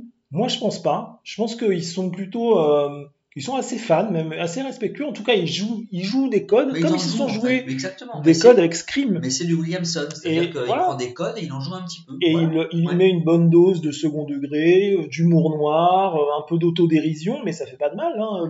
C'est pas pour autant que euh, tu vois, tu es en train de cracher sur la tombe de quelqu'un. Oui, dire, non, mais absolument, c'est- mais- c'est juste, tu revisites un peu le genre, tu le modernises, tu et moi je trouve que c'est euh, respecter ce genre-là que de continuer à le faire vivre en lui redonnant des codes un peu, un peu, un peu de sang neuf, quoi, Ouais, et ouais, des non, codes mais nouveaux. complètement. Là où ils sont très forts, c'est que c'est un, un- c'est un mix, c'est un teen movie qui Oui. rencontre un film de genre. Et c'est même, euh, on, on pourrait le dire dans ces années-là ou peu de temps avant, c'est du, euh, c'est du John Hughes et du, et du, euh, des films type Breakfast Club, Breakfast Club, pardon, Ouais, ouais. ou des films comme ça avec toujours des, au centre des ados dans un lycée, dans Mm. un collège, euh, qui finalement rencontrent un peu Body Snatcher ou l'invasion Ouais. des profanateurs. Ils font un mix de ça. Et là où, Il y a des Roland de The Thing aussi. Hein. oui, oui, bah, notamment Euh, dans une la- scène en, bah en oui. particulier qu'on pourra, la qu'on pourra fameuse euh, qui est là, mais en fait, elle, elle, est, elle arrive un peu partout quand même, hein, cette, cette, scène-là, parce que tu l'as aussi dans l'invasion des profanateurs, tu, tu l'as un peu partout, c'est est-ce que tu en es la scène du ou test. est-ce que tu n'en Voilà, es pas. voilà. Donc il faut tester pour savoir. Et donc, il- effectivement. Mais d'ailleurs, cette scène-là, elle avait fait, euh, elle avait déclenché une polémique aux États-Unis à l'époque quand elle était sortie, parce que euh, voilà, autant euh, dans euh, euh, dans dans d'autres films, euh, tu peux tester par différentes manières. Ici, ils ont trouvé que le meilleur moyen euh, pour tester si tu étais infecté par le parasite ou pas, c'était quand même de sniffer de la dope. Oui, voilà. donc du coup, Donc, ça a un petit peu surpris à l'époque. Parce que ils se retrouvent Ouais. tous à, à sniffer À les uns à la sniffer, suite des voilà. autres. Ça n'a pas plu Parce à certaines les- bonnes mœurs euh, les extraterrestres ne supportent pas trop euh, la drogue. Exactement. Euh, et que l'un des le héros, euh, Josh Arnett, est, est un peu dealer de drogue. Mais le message qui passe derrière, c'est quand même, et c'est vrai que ça a pu choquer un petit peu, c'est c'est quand même si on disait que les paradis artificiels, la drogue, ce sont eux qui vous permettent de résister au conformisme hein, euh, que les Bah oui. veulent Exactement. imposer. Donc c'est vrai que le message est un peu particulier, mais c'est, on le disait, c'est c'est du Williamson dans le texte parce qu'il il- il- il fait un hommage à The Thing et à Ouais. une scène dans laquelle Bah oui, mythique. Types se testent avec leur sang. Ouais. Euh, sauf que là, il y a un petit, petit côté plus subversif Bah oui. euh, qui, qui est pas mais, mais en même temps, ce que tu disais est vrai. C'est-à-dire que là aussi, c'est de toute façon un comportement déviant. C'est des jeunes qui sont quand même tous en marge. Oui. hein, à la Ah marge, oui, voilà, euh, et que ça soit la cheerleader et le footballeur qui sont à la marge haute, on, on va dire, mais la cheerleader est quand même intelligente, mais elle veut pas trop que ça se sache. Oui, exactement. le footballeur, lui, euh, aimerait quand même ne pas être pris que pour un gros abruti et essayer de voilà de faire autre chose de, de sa vie que jouer des biceps. Donc du coup, ils sont un peu déviants dans leur rôle. Oui, oui, et donc c'est pour ça qu'ils se et puis on les assemble tous. Et c'est tous ces gens qui sont à la marge bah, qui vont finalement essayer de sauver euh, le cœur de la société parce que euh, complètement, elle est contaminée. Complètement, mais c'est le sûrement le message que veut passer Williamson et que veulent passer Williamson et Rodriguez dans le film, c'est qu'en gros, ce qu'ils nous disent, c'est qu'on porte tous des masques, en fait, et que quand ils parlent des clichés des adolescents, Ouais. ils, ils parlent de ces masques-là. Il y a le stéréotype du beau gosse euh, joueur de foot, Mm. il y a la cheerleader, comme tu disais, euh, il y a le nerd, etc. Et, et ce qu'ils veulent nous faire comprendre, c'est qu'en fait, ces personnages sont loin des clichés qu'ils véhiculent et qu'ils existent différemment. Et c'est parce qu'ils sont différents de ces clichés que, encore une fois, eux, ils réussissent à voir les choses différemment et à euh, mettre, euh, mettre le doigt sur cette invasion extraterrestre. Et au final, on a effectivement, euh, on a le, le, le beau gosse, le héros, il aime la poésie, euh, il est sensible, donc en fait, il se révèle très loin de l'image qu'il peut donner. Euh, on a finalement la, la petite, la nana euh, toute gentille, toute mignonne, etc., qui va s'avérer être plutôt euh, la bad guy du, la bad guy Exactement, du film. ouais, ouais. En fait, il retourne tous Ouais. les, les clichés qu'on peut avoir en partant des clichés de ces films de teen movie. Donc là, c'est plutôt intéressant dans l'écriture. Et de- c'est, de- et c'est moi je ça. trouve plutôt euh, assez assez bien fait, assez respectueux du genre et, euh, et assez novateur hein, parce que ils sont ils s'inscrivent euh, ils renient rien hein, des règles et, et, et, et de, de- qui, qui font qui font euh, office euh, tu vois de, de, de référence dans le genre mais euh, il les adapte il les euh, il les tord un peu euh, Ouais, et il en fait quelque chose il livre quelque chose de nouveau c'est intéressant la, la BO aussi est phénoménale Ah oui, la BO, mais dans les Génial. films Rodriguez, souvent, c'est vrai qu'il y a, il y a non, une- mais, une BO dingue. déjà, tu vois, les Pink Floyd, Another Brick on the Wall, enfin, c'est fantastique, quoi, tu vois, c'est c'est parfaitement adapté au sujet. Quand tu entends Teacher leave the kids alone et, euh, et tu sais que tous les professeurs sont des aliens. Par contre, c'est intéressant aussi. C'est-à-dire que tu as un truc, c'est les professeurs qui sont contaminés Oui. et c'est les professeurs contre les ados. Oui, ah bah, et, là- et là, oui. c'est un truc, d'ailleurs, qu'on retrouvera un peu euh, dans le la version de Ferrara, Ouais. euh, où Oui, euh, voilà, c'est l'autorité aussi. les C'est ados, les militaires, voilà. dans le c'est les militaires qui- et les ados. Là, c'est les profs et les ados, et donc les ados sont à part euh, et ne comprennent pas le monde euh, Oui, adulte en mais, fait. mais quelque Et- part aussi, hein, euh, le, le message derrière, c'est aussi de te dire que l'autorité te ment quelque part. Parce que c'est l'enseignant qui lui incarne le système, l'autorité, et c'est eux qui sont avant tout en train de manipuler, qui sont contaminés, qui mentent à tout le monde. Donc il y a, y a- y a un côté assez intéressant là-dessus. Mais d'ailleurs, on va voir, euh, non seulement effectivement euh, on te ment, et en plus on ne te croit pas. On va vous montrer, euh, on vous passe un extrait, vous allez voir que euh, effectivement, quand le jeune Elijah Wood euh, veut euh, expliquer à ses parents que ses profs sont des extraterrestres, ça se passe pas super bien. Regarde dans ce livre d'école. Ils cachent leur drogue dans la tranche des bouquins. Je l'ai vu à la télé. Tu te shootes à quoi? Arrêtez, je prends pas de drogue. T'as pas le droit, ils sont pas à nous ces bouquins. Et merde. Tu sais qu'on t'aime très fort. On veut t'aider. Commencez par me croire. C'est pas des histoires, je vous jure. C'est la stricte vérité, il se passe des trucs bizarres au lycée. Les profs sont plus pareils, ils sont comme transformés. Vas-y, Molo, d'accord Tu sais que je peux tout entendre, mais là, je suis au maximum. Laisse-moi appeler Delilah, s'il te plaît. Ok. Voilà, et donc en effet, une fois de plus, personne ne le croit. Bah non. On essaie de lui faire gober tout, ce, tout ce qui se passe. Et puis on lui, Euh, on lui- surtout, on lui supprime tout, hein, Internet, le téléphone, tout, tout, tout, tout, bah tout, oui. et voilà. y compris les bouquins de cul. Voilà, Putain. autant ne plus avoir d'ouverture d'esprit totale, ce Voilà, sera exactement. plus facile pour te, pour te dominer, te contrôler. D'ailleurs, n'est-ce pas aussi un bon exemple qui illustre exactement ce que, veulent, ce que font en général toutes les, dista- les, les dictatures ou les systèmes Oui. fascistes, c'est-à-dire qu'en supprimant toute la culture, forcément on contrôle davantage euh, les peuples et les masses, hein, c'est un truc assez Ouais. classique. Et d'ailleurs, ils font des. et, euh, c'est- un autre truc assez drôle, c'est que euh, ils n'hésitent pas à faire des références explicites. En fait, ce qui les guide et ce qui les, fait progresser euh, dans l'intrigue, ces ados, c'est euh, la connaissance qu'a euh, la petite punk du groupe euh, de, euh, de, de l'œuvre des profanateurs, en fait. Oui, oui. Euh, D'ailleurs, la petite punk qui est soi-disant punk, Enfin, punk, rebelle, et lesbienne, oui. qui en fait n'est pas rebelle et, Rien. et n'est pas lesbienne, mais qui, Là aussi, c'est un masque. qui se crée un masque pour essayer Pour pas qu'on d'exister. pour voilà. pas, pour pas qu'on Pour l'emmerde. pas qu'on l'emmerde, exactement. Mais elle, elle sait. Elle, elle Et a ouais. lu. Elle a lu Les Maîtres du Monde. Elle a lu euh, le- les, les profanateurs. euh, et, et elle sait euh, du coup ce qui va se passer. Oui. Et donc elle les guide. Et tu mets le doigt sur un point intéressant aussi cher à Williamson, c'est que c'est le côté méta de ses caractères. C'est-à-dire que, comme dans Scream, Mm. ils sont que- presque conscients de ce qu'ils vivent. Parce qu'il y a quand même un moment euh, dans, dans le film où il y a une scène où je crois que c'est euh, un dialogue entre euh, Elijah Wood et Josh Arnett, ou, ou je sais plus lequel, et il lui dit comme ça, si tu devais envahir le monde, tu pèterais la Maison Blanche comme dans. Independence Day, ou tu passerais directement par la porte de service. Ouais. Qu'ils sont conscients non seulement de ce qui se passe, mais eux-mêmes de l'existant en termes d'œuvres cinématographiques, ils ont vu tout ça, Oui. ils le digèrent et, et ça les aide à mieux comprendre la situation qu'ils vivent, comme Ouais. dans Scream finalement. Donc on voit bien le côté euh, méta euh, de, de- qui est très cher à Williamson. Non, mais je on, on vous passe l'extrait où il parle des, des, des, des profanateurs et il vous explique en fait. il- vous allez voir. euh, voilà, ils, reprennent exactement euh, la trame euh, des profanateurs, mine de rien. hein. Ils la suivent et c'est assez étonnant. Tout le monde se comporte d'une façon bizarre.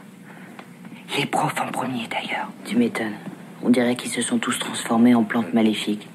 En plantes maléfiques L'invasion des profanateurs, une bourgade se fait envahir par des plantes extraterrestres. Des crisps, je les connais. Attends, et si jamais ça arrivait vraiment? Quoi, qu'est-ce qui arriverait vraiment? Il y a un truc bizarre qui est en train d'envahir l'école. Les profanateurs, c'est une histoire sortie de l'imagination d'un type, ok Tu trouves ce livre dans le rayon fiction de la Et bibliothèque. la liste de Schindler aussi. Toute fiction se construit à partir d'un événement réel. Qu'est-ce que Madame Burke nous a enseigné tout récemment On écrit toujours ce qu'on connaît. Si ça se trouve, cet écrivain a, a connu des extraterrestres dans son lycée et du coup plus tard il a pondu ce bouquin sur l'invasion extraterrestre. La théorie du complot est vaseuse. Hein, et pourquoi ça? Parce que Jack Finney est un pseudo-écrivain, parce qu'il a tout pompé sur les maîtres du monde de Robert Heinlein. Donc tu peux pas fonder ta théorie sur son œuvre. Peu importe. Ce que je t'explique, c'est qu'ils sont là. Ils sont déjà passés ici une fois et ils reviennent. Tu sais, Kazé, par moments, j'ai l'impression que t'es vraiment allumé. Alors démontre-moi que c'est pas un complot. fort. Peut-être que les X-Files ont raison. D'abord, d'où proviennent tous ces films? Qui peut m'assurer que Spielberg, Lucas, Sondarfield, Emmerich n'ont pas été contactés par des extraterrestres? Peut-être en sont-ils eux-mêmes à savoir. Et leur mission serait de nous préparer pour l'apocalypse. Kazé, tout ça c'est de la fiction, ok? De la science-fiction. Oui, c'est ce que je dis. Tout le monde a les yeux braqués sur le côté scientifique de la chose alors qu'ils nous atteignent par la fiction. Donc, les extraterrestres nous mèneraient gentiment en bateau depuis des décennies en nous montrant des petites bêtes bien gentilles au travers de, de- de films comme Men in Black ou E.T. pour qu'on s'affole pas quand ils se pointeront vraiment. C'est ce que je crois. Oui. Voilà, donc et puis il y a d'autres références comme ça dans le film, à la pop Ouais. culture, à X-Files, euh, à, à pas mal de choses comme ça. Finalement, le message au final que, que- Ouais. que nous passent Williamson et Rodriguez, c'est finalement de se dire que euh, malgré les clichés, malgré les images, acceptez-vous comme vous êtes, Mm. existez en fonction de ce que vous êtes, n'essayez pas d'être comme les autres, parce que c'est finalement sans être comme les autres que vous arriverez à vous sauver et à sûrement à sauver Ouais. globalement la société, quoi. Voilà. Il y en a d'autres qui se sont acceptés comme ils sont, c'est-à-dire alcooliques. Ouais. et c'est ceux, et c'est ceux qui euh, sont à l'affiche du prochain film euh, dont nous allons parler. Exactement. Le deuxième film de cette rubrique copie culte, à savoir The World's End, en français, dernier pub avant la fin du monde. Tout à fait. Deuxième film que nous allons aborder dans cette rubrique copie culte, c'est Le dernier pub avant la fin du monde, The World's End. C'est un film de 2013 qui a été réalisé par Edgar Wright pour un budget de en 16 à 20 millions de dollars, les chiffres varient, et qui a quand même fait des recettes de 46 millions de dollars, donc euh, un, un très grand, un bon succès pour ce film.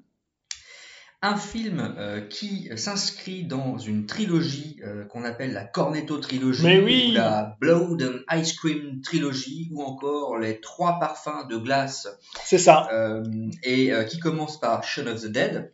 La- Il y avait eu euh, les trois couleurs euh, de Kislovski, je crois, hein, et puis euh, Et nous avons les trois parfums des glaces. les trois parfums de glace. de- voilà, donc the Dead Wright. pour le premier film de cette trilogie, on reviendra dessus un petit peu tout à l'heure très vite. Hot Fuzz pour le deuxième, et donc le troisième qui termine cette trilogie, le dernier pub avant la fin du monde. Mm. D'ailleurs, c'est la couleur est rouge pour Shaun of the Dead parce que les zombies te font saigner. Tout à fait. Hein, le bleu dans Hot Fuzz parce que c'est la police et verte dans le dernier pub parce qu'on y parle de petits hommes verts. Petits hommes verts. Donc, euh, le film est réalisé par Edgar Wright, mais il est scénarisé aussi par Edgar Wright et son ami Simon Pegg, qui tient le rôle principal de ce film. Donc, tous les deux, ils ont quand même donc euh, écrit Shaun of the Dead, ils ont fait Hot Fuzz, comme Ouais. on le disait. Euh, euh, il y a eu du... Et puis, euh, Edgar Wright, il a réalisé aussi Baby Driver et Scott Pilgrim aussi. Oui. Voilà, il n'a pas fait que ces films-là. Simon Pegg est donc le personnage principal. Alors, on l'a vu dans tous les films qu'on qu'on citait, Ouais. hein, que ce soit Hot Fuzz ou Shaun of the Dead. On, on le connaît aussi. Bah, on les verra a- tous hein, parce que la plupart des, des héros sont dans les trois. hein. Oui, c'est vrai, c'est vrai, tu, tu- as raison. Simon Pegg, on l'a vu aussi dans Mission Impossible. euh, et puis, euh, Ouais. il joue, euh, il joue euh, Scotty, Montgomery Ouais, Scott, exactement. Dans les nouveaux Star Trek. Euh, Voilà, Mhm. il joue dans Paul aussi, qui est un, un très bon film avec Nick Frost. Nick Frost, qui est donc le Dans Paul aussi, et dans Shaun of the Dead, et dans Hot. Bon, ça va aller vite du Voilà. casting parce que. Euh, Nick Frost qui est le compère attitré de Simon Ouais. Pegg dans la plupart de ses films. On retrouve aussi Paddy Constantine, Ouais. euh, Martin Freeman. Alors Martin Freeman, il joue euh, le Hobbit. hein. Exactement, c'est ça, c'est Bilbon. Voilà. C'est dans la Il trilogie joue, du Hobbit, euh, ouais. Il joue dans un film que j'aime beaucoup qui s'appelle Love Actually et il joue un petit rôle dans Love Actually Ah ouais, puisqu'il fait une doublure, euh, doublure lumière pour comédien de film porno.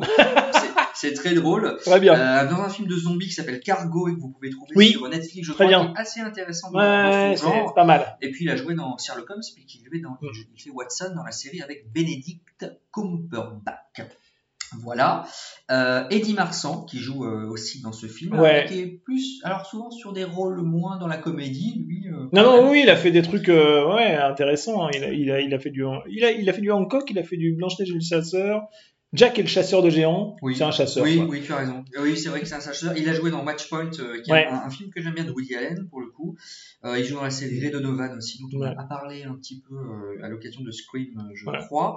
On retrouve Pierce Brosnan aussi. Bien et sûr. puis, Et Bill- Rosamund Pike, Oui, qui Rosamund ont tourné Pike, tous les deux dans Meurt un autre jour. Tout à fait. Euh, et Bill Nighy, euh, Bill Nighy qui joue aussi dans Love Actually, puisque alors, je- il joue le, cette espèce de vieux rocker sur le retour dans Love Actually, et puis dans tant d'autres films. Euh, et là, Bill Nighy il fait juste une voix, la voix du chef des- du réseau des, des extraterrestres. Alors, dernier pub avant la fin du monde, est-ce que tu peux nous faire le pitch, Carlito? Bien sûr, avec plaisir. Alors, de quoi il s'agit?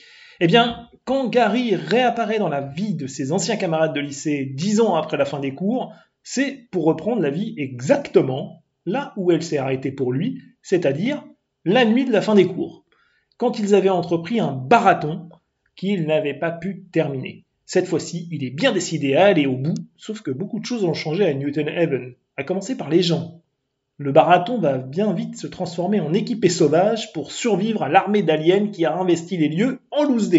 Un très beau pitch, une fois de plus, mon cher Carlito. Alors, comme tu le disais, effectivement, ce film, c'est avant tout une quête. C'est une quête comme le fut la quête du Graal et du chevalier Arthur, du roi Arthur, pardon, et ce n'est pas pour rien que Ah bah les non. personnages ont tous d'ailleurs des noms apparentés à la chevalerie, que ce soit le personnage principal qui s'appelle Qui s'appelle King, évidemment. King. C'est le King. On a, euh. Andy Knightley, Stephen Prince, Voilà. Olivier Chamberlain et Peter Page. Donc le page, le chambellan, le prince, le chevalier et le roi. Parce que Exactement. on est effectivement dans une, Dans une une forme d'hommage à la légende arthurienne. Et, et un hommage à la légende arthurienne, exactement. Euh, alors, euh, donc, une nouvelle fois, comme on a pu l'évoquer déjà de- depuis un certain temps sur d'autres films, c'est un film finalement sur, encore une fois, l'acceptation de sa différence et l'anticonformisme, hein, globalement, puisque, une fois de plus, on tombe sur des extraterrestres qui vont vouloir rendre insidieusement tout le monde pareil. Euh, et évidemment, nos personnages principaux vont s'y euh, vont s'y opposer.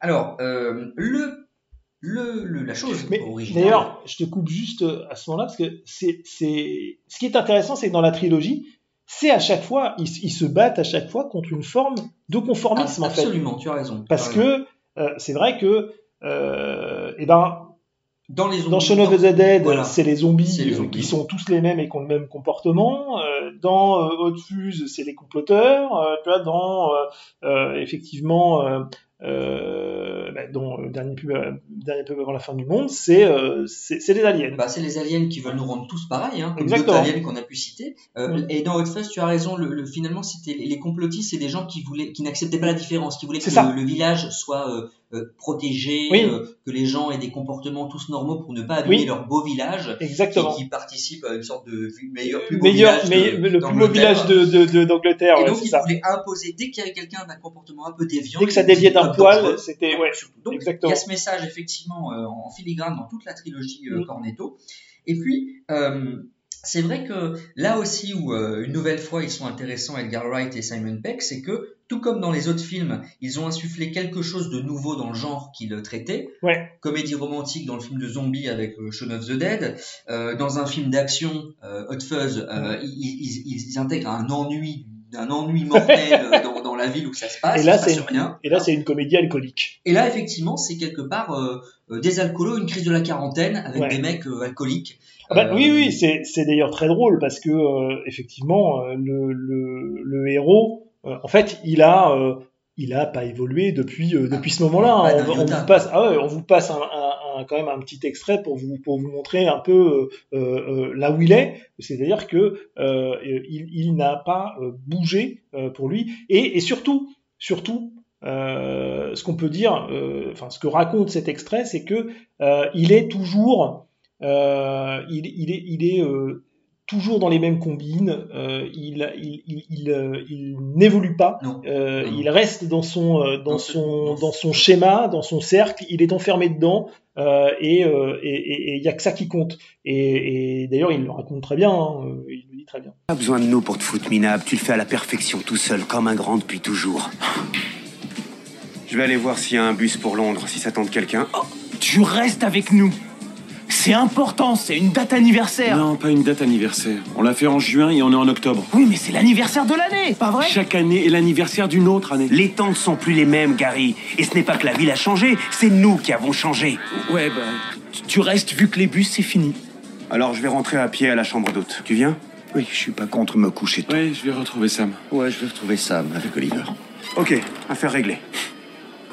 Vous savez ce que je crois? Je crois que vous êtes jaloux. Ouais, vous avez vos, vos baraques, vos caisses et vos femmes et votre sécurité d'emploi. Vous n'avez pas ce que moi j'ai. La liberté. Vous êtes des esclaves. Moi, je suis libre de faire ce que je veux quand j'en ai envie. Et c'est ça que tu veux? Faut grandir, l'ami. Deviens responsable. Ouais, maman est morte. Et tu nous envoies tous désolés. Mais on doit repartir chez nous. Je croyais qu'on y était. Et oui, donc ce personnage, euh, le personnage principal interprété par Simon Pegg, il n'a pas évolué d'un iota. Voilà, il est prisonnier. Là où ses camarades euh, le, le, suivent presque de force, parce que eux, ils ont quand même construit leur vie, etc. Euh, même s'ils ont chacun leur moment dans le film et chacun quand même leur, leur, voilà, leur pathos, leurs problèmes et autres, ils sont lidés par ce, cette espèce de roi Arthur du pauvre, hein, euh, le, le, ah oui, oui, clairement. Lodo Arthur, on pourrait, on pourrait l'appeler. Mais le message quand même derrière, et c'est surprenant pour un film, je trouve, de, de Wright et de, et de Pegg, c'est que c'est qu'ils passent quand même un message un petit peu euh, de maturité parce que ce qu'ils disent euh, quand même derrière c'est grandissez un peu quoi les mecs quoi. Grandissez un petit peu euh, quittez ce pub quoi. Ça va vous perdre hein, de vouloir vivre comme vous viviez avant. Il faut avancer dans la vie. Et puis euh, faut combattre un petit peu la nostalgie que ça incarne ce barathon cette tournée des pubs etc et, et ils leur disent voilà surtout le personnage réveillez-vous quoi. Non mais c'est ça avancez. arrêtez de regarder en arrière quoi ça suffit. Voilà. Et c'est vrai que lui, il est bloqué là-dedans. Il est, euh, il, ah, est dans une spirale temporelle. Ah, quoi. Il est perdu dedans et, et, il est complètement décalé par rapport à, à, justement à ses quatre autres euh, compères. Quoi. Ouais. Et puis, ce qui est intéressant aussi, là aussi, il, il change un petit peu le traitement qu'ils ont pu avoir dans les films précédents, c'est que dans, euh, dans Shaun of the Dead, euh, il se réfugie dans un pub hein, pour se protéger. Oui. à un moment donné, euh, voilà. Euh, dans euh, dans comment dans Hot Fuzz, il y a toute une scène aussi dans un pub. et puis là, en revanche, dans dans Dernier Pub avant la fin du monde, le pub, c'est ce qui les perd un petit peu. En fait, c'est que c'est à chaque fois qu'ils vont dans un pub, il leur arrive un truc et les ennuis commencent. C'est un message sortez de là, les gars, sortez du pub. Euh, c'est dégueulasse, c'est hyper bien les pubs, merde. Pourquoi il fait ça, lui? Mais euh, non, non, mais effectivement, c'est ça qui est, c'est ça, c'est ça qui est assez drôle. Et, euh, et ce qui est drôle aussi, c'est que euh, en fait, il s'amuse aussi beaucoup des, euh, des stéréotypes liés, euh, enfin connectés aux Britanniques. Mm. Euh, Edgar Wright quand il fait ses films parce que et, voilà ils sont ils sont tous alcoolos, ils sont, c'est c'est c'est c'est quand même un, c'est quand même un peu ça quoi, tu vois. Écoutez, chers amis britanniques, si vous voulez venir vivre en France, nous, nous ne sommes pas pires, venez, on vous accueille parce que vous êtes vraiment une nation d'alcooliques. Hein, c'est c'est quand même ce qui ressort de ce film. Hein, pas dire, mais voilà. Pas très mature et alcoolique, les gars. Mais par contre, tu, tu remarqueras que plus ils picolent, plus ils ont les yeux ouverts. Oui, c'est Parce qu'ils ont cette déviance-là. Tu as raison. Et, et, c'est cette déviance qui les sauve. Tu as raison. Finalement. ça fait un peu écho à The Faculty. On disait tout à l'heure, c'est la drogue qui les, qui les révèle la vérité. Alors là, c'est l'alcool, quoi. Et c'est là qu'ils voient qu'il y a des trucs bizarres qui se passent. Exactement. Bon. Plus ils picolent, plus euh, c'est évident, quoi. Alors justement. Et ça, plus ça dégénère. L'alcool, parlons-en, parce qu'il y a un truc intéressant aussi, c'est que euh, le film est chapitré en fonction des 12 pubs euh, euh, qu'il rencontre. À chaque fois, il y a, y a une ah bah, action qui est liée au nom du pub. Ah bah on vous passe, on vous passe justement, vous allez voir, on vous passe l'extrait où il y a tout, le, tout le chemin du barathon qui est tracé pour que vous puissiez vous y retrouver. Le but, réussir le barathon de la voie maltée. 12 pubs jalonnant un parcours légendaire de volupté alcoolisée à savoir la poste, le vieil habitué, le chant du coq, les mains croisées, les bons compagnons, le fidèle serviteur, le chien à deux têtes, la sirène, la ruche, la tête du roi, le trou dans le mur. Autant d'étapes avant d'atteindre notre destinée, la fin du monde. Ma voiture nous a emmenés en ville, je l'appelais la bête parce qu'on se faisait la belle avec. Ainsi commença notre périple viril. C'est parti, pas de temps à perdre. Voilà, donc c'est militaires, ils savent précisément où ils veulent aller et ils savent où ils se sont arrêtés la fois précédente parce qu'ils n'avaient pas pu aller jusqu'au dernier pub, hein, puisqu'ils avaient été obligés d'arrêter leur marathon avant. Tu veux que je te dise un truc rigolo? Vas-y. Tu, tu, sais d'où sort cette idée?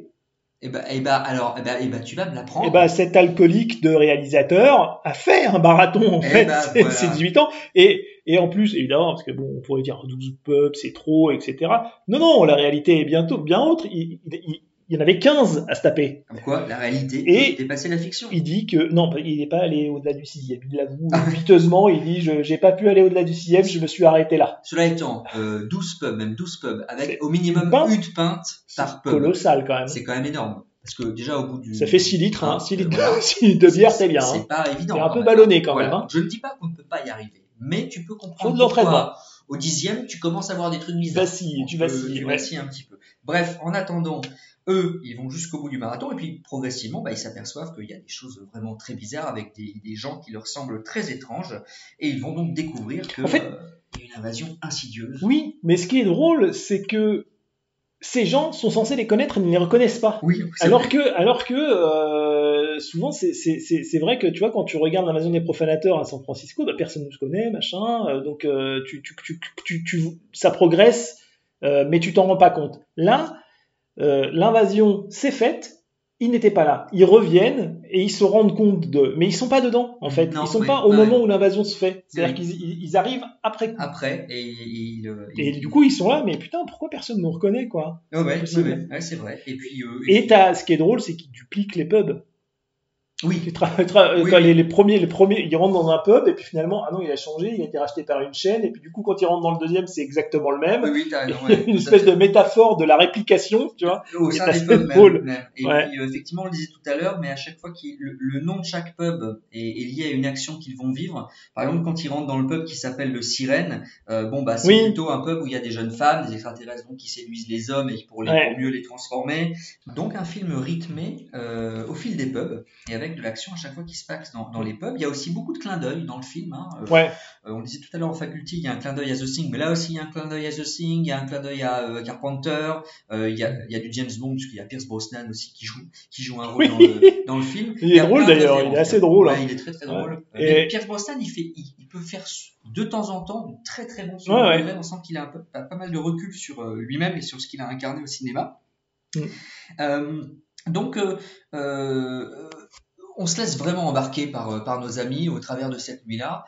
Et puis, euh, beaucoup d'humour, beaucoup d'humour, des scènes d'action qui tiennent la route euh, et des personnages qui finalement parlent un peu à, à chacun. Parce que, euh, Ouais. quelque part, euh, cette nostalgie qu'ils trimballent de, leur, de leurs plus jeunes, plus, plus jeunes années, euh, bah voilà, on a tous dans notre entourage hein, des gens qui n'ont pas évolué, euh, voilà, et qui sont restés un peu dans le passé. C'est ça. Euh, et qui n'ont pas su couper le cordon. Bon bah euh, eux, c'est un cheminement vers cette émancipation, en tout cas pour le personnage principal. Ouais, voilà, c'est cette lecture-là est intéressante aussi. euh. Ouais, ouais. Non, et puis, et puis euh, honnêtement, c'est plutôt bien interprété, on se marre bien. euh, tu vois, Simon Pegg, il, joue- il, il- il disait d'ailleurs que pour ce rôle-là, il avait étudié, il, avait, il était arrivé à identifier et à dissocier jusqu'à une dizaine d'états d'ébriété différents. Donc tu le vois, il- au fur et à mesure, il, il décline, enfin il décline, ouais, carrément, puisqu'il est de plus en plus bourré. Et du coup, euh, ça se voit euh, de plus en plus euh, au, au cours du, euh, au cours de son périple, quoi. Ils avaient fait euh, et, et c'est plutôt bien restitué, c'est plutôt assez drôle. euh, La bagarre dans les chiottes avec les extraterrestres qui explosent, c'est Oui, assez rigolo. Les, les deux sœurs jumelles euh, euh, qui sont devenues extraterrestres et euh, qui se qui se font massacrer et qui reviennent avec les bras, euh, enfin des jambes à la place des bras. Elles ont avec les deux corps, elles n'en ont fait plus qu'un. Ouais. C'est assez Ouais. rigolo aussi. Il y a plein de trouvailles comme ça qui Ouais, sont il y a plein de trouvailles. Même si c'est euh, dans le traitement visuel, c'est moins gore que les deux précédents. Oui, oui, oui, bien sûr. Parce que le- le sang est bleu, hein, le sang des extraterrestres est bleu, tout ça, c'est un, Ouais. peu- c'est un peu moins gore. Euh, et euh, Simon Pegg a dit que pour son propre personnage, hein, il s'était inspiré de d'une période gothique qu'il aurait eu. Oui, oui, euh, oui, oui. il est- voilà, Ouais, qui- ouais. parce que le personnage a les cheveux Ça aurait, pu me ressembler euh, euh, quand j'avais 18 ans. il a des mitaines, euh, voilà, il écoute, il est resté un peu gothique euh, comme ça. Ouais. Euh, et voilà, donc. Et euh, puis euh, le, le titre n'est pas trompeur, hein, puisque le dernier pub, euh, c'est la fin du monde. C'est la fin du monde. C'est là que ça se passe. Le bar s'appelle La fin du monde. Alors pour une fois d'ailleurs un titre en français qui n'est pas si mauvais que ça. que. Normalement ça s'appelle The World's End, donc la fin du monde qui est aussi le, le nom du pub. Ouais. Là le dernier pub avant la fin du monde, ça fait clairement écho euh, au dernier restaurant Exactement. avant la fin du monde, qui est, euh, qui, qui est le tome 2 de la série des livres du, euh, du, Ouais. du H2G2. Mm. euh, du, euh, du, voyageur galactique. voyageur galactique, euh, voilà, bien connu aussi. Voilà, donc évidemment, le dernier pub, euh, donc une, une, vari- une variante encore euh, de cette invasion sournoise euh, qu'on vous conseille largement de, de Ah oui, on a deux, honnêtement, on a deux jolis copies cultes là. hein. Euh, inventifs, originaux, qui Oui. s'intègrent, s'insèrent dans ce qu'ont su créer les premiers, mais, mais on Oui, joue oui. à leur, à C'est- leur façon. C'est subversif, il y en a un, c'est du teen movie, mais Ouais, à la ouais. invasion des profanateurs, et puis l'autre, eh bien, c'est un film un peu nostalgique. Ça Voilà. plaira euh, sûrement beaucoup à nos auditeurs euh, aussi, puisqu'on est un peu comme ça aussi, nous. Euh, et, euh, et, et donc, on joue sur la nostalgie tout en, tout en jouant sur un classique de la SF, donc c'est très réussi. Ouais.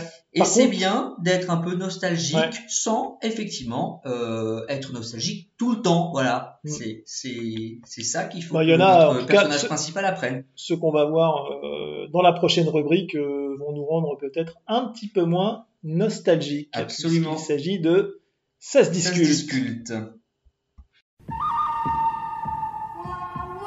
Ça se discute. Quel est votre pronostic pour ce combat? Une boucherie. Alors, bienvenue dans cette rubrique Ça se discute, et cette fois-ci nous allons traiter aussi deux films. Alors le premier ce sera Le village des damnés de John Carpenter de nouveau, et le second ce sera The Body Snatchers d'Abel Ferrara, que nous traiterons juste après. Alors Le village des damnés. C'est un film de 1995 de John Carpenter, Mais malade, il était malade quand il l'a fait, je veux l'excuser. et il avait sûrement Attraper une très grosse grippe et une chose. méga gueule de bois, ou une angine, un truc... euh, il avait un truc, c'est sûr. Alors, John Carpenter nous fait une adaptation du roman The Midwich Cuckoos de John Wyndham. Et on retrouve au Et casting. c'est un remake. hein. C'est un remake, tout à fait. Alors, on pourra le, le- Ouais. le- le- le dire tout à l'heure, mais c'est un remake d'un film de Wolf Frilla, D'accord. euh, ouais, voilà, qui date de 1960. Euh, il y avait beaucoup, hein, de toute façon, effectivement, il y avait beaucoup de films de ce genre dans les années 60. euh, ils étaient assez friands à cette époque-là, les Américains. Oui, oui, puis de- alors bon, on peut le dire, hein, mais euh, John Carpenter dira, dira de ce film hein, que c'est un, un- un- un contrat qui ne l'a pas passionné, voilà, mais il considérait que c'était un film facile à faire, et, et voilà, et donc c'est pourtant, et, et que ça allait sûrement être un succès parce que la, la, la, la recette finalement était assez facile, donc il le fait sans grande motivation. ouais, Eh ben, ça se voit. Hein, et c'est dommage parce qu'il s'est quand même un peu loupé là-dessus, euh, alors qu'il y avait probablement quelque chose de vraiment intéressant à faire. Ouais, et alors il s'est loupé sur l'analyse aussi parce que petit film quand même, film d'un budget de 7 millions de dollars, Oui. euh, mais qui en rapporte 9 millions 400 000, donc il est à peine rentable hein, ce film. C'est pas un succès facile comme John euh, l'espérait. Alors on retrouve au casting Christopher Reeves, Ouais. hein.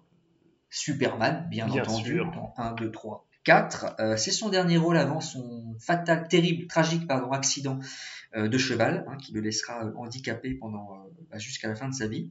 On retrouve aussi Mark Hamill, donc Luke Skywalker. Luke Skywalker. On retrouve aussi Kirstie Alley, alors qui euh, a pas fait grand chose. Kirstie Alley, tu rigoles depuis- enfin, si, elle a fait des trucs, je, ne dis pas ça.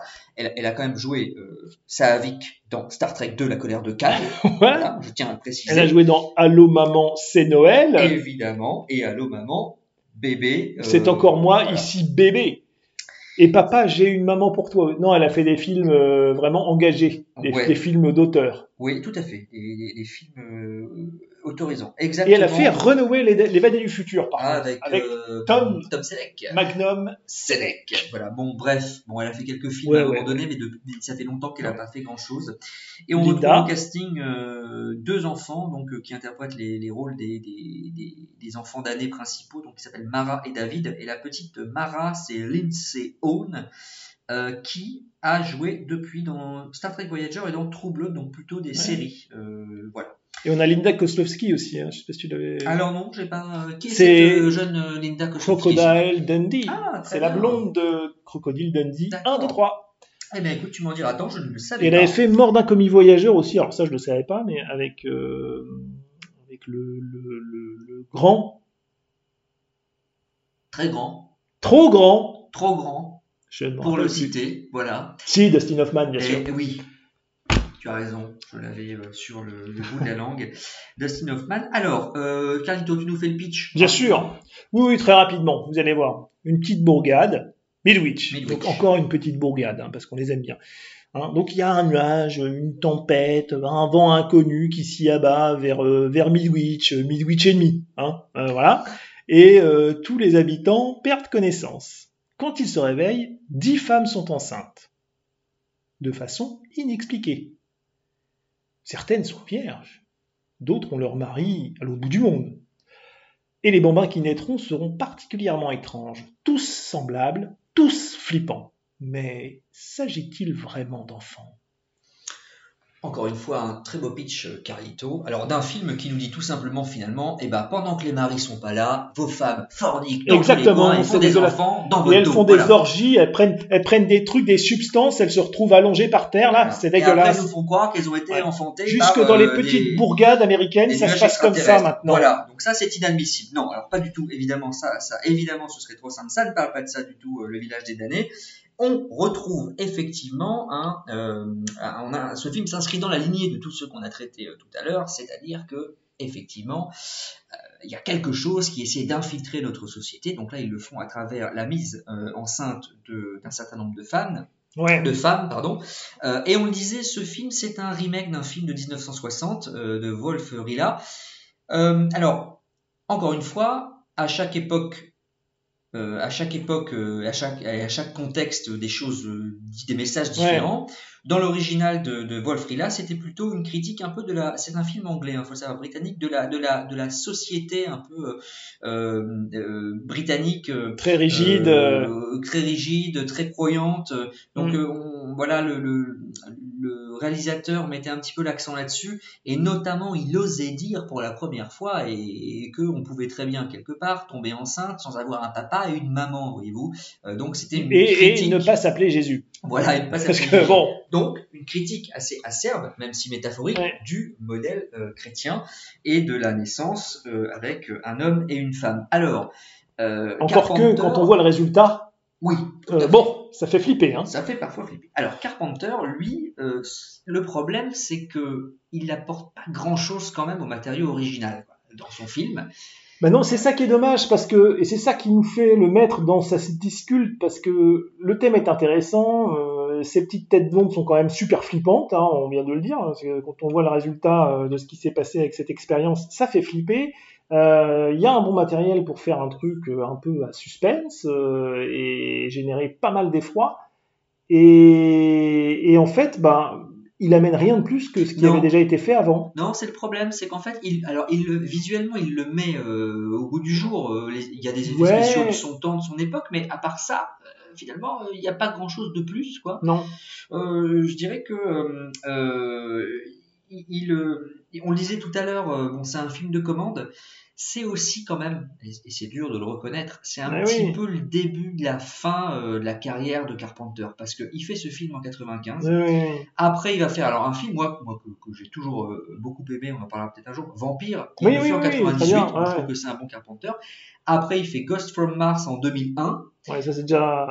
Euh, bon, c'est plus contestable, mais après, euh, c'est terminé. Après, euh, Carpenter, il fait plus rien. Il a fait un téléfilm, je crois, en 2013, un truc, euh, voilà. Mais Ouais. donc, c'est donc le Village des damnés, c'est pratiquement Ouais. l'un des Mais derniers c'est- films. Mais c'est dommage, c'est le moins, c'est un des moins engagés, c'est un des moins enca- incarnés, parce que même, même, ils sont tous, euh, les, les acteurs sont quand même pas, euh, tu les sens pas inspirés, quoi, tu vois, euh, ils jouent pas euh, excellemment, on peut le dire, quoi, tu vois, que ce soit Christopher Reeve, Kirstie Alley, tu vois, Kirstie Alley, c'est, c'est la scientifique, voilà, qui va suivre ses 12, 10 enfants euh, hors, hors normes, voilà. Ouais, il n'y a pas énormément de choses. C'est euh, presque moi, je- presque un téléfilm en fait, je trouve. Oui, oui, oui, je suis d'accord. C'est même euh, limite l'image fait penser à un téléfilm. Pour une fois, c'est- pas euh, très, c'est pas hyper bien euh, travaillé. Non. Euh, et puis il y a, oui, c'est vrai, t'as raison, le casting est pas. Alors c'est pas que les acteurs sont, sont mauvais, Non, mais non, non. bon, ils font le job, mais pas plus. Alors c'est peut-être lié à un mauvais scénario, mauvaise direction d'acteur, je ne sais pas. À la limite, ce qu'on peut dire, c'est que bon, euh, le film, il a, le film est un peu damné parce que effectivement, hein, c'est, Ouais. il est très, il, il est très discuté. Est-ce, est-ce que c'est un bon Carpenter ou pas un, un- un bon Carpenter? Nous, on considère que c'est pas le meilleur de. Ah non, bah non, non, non.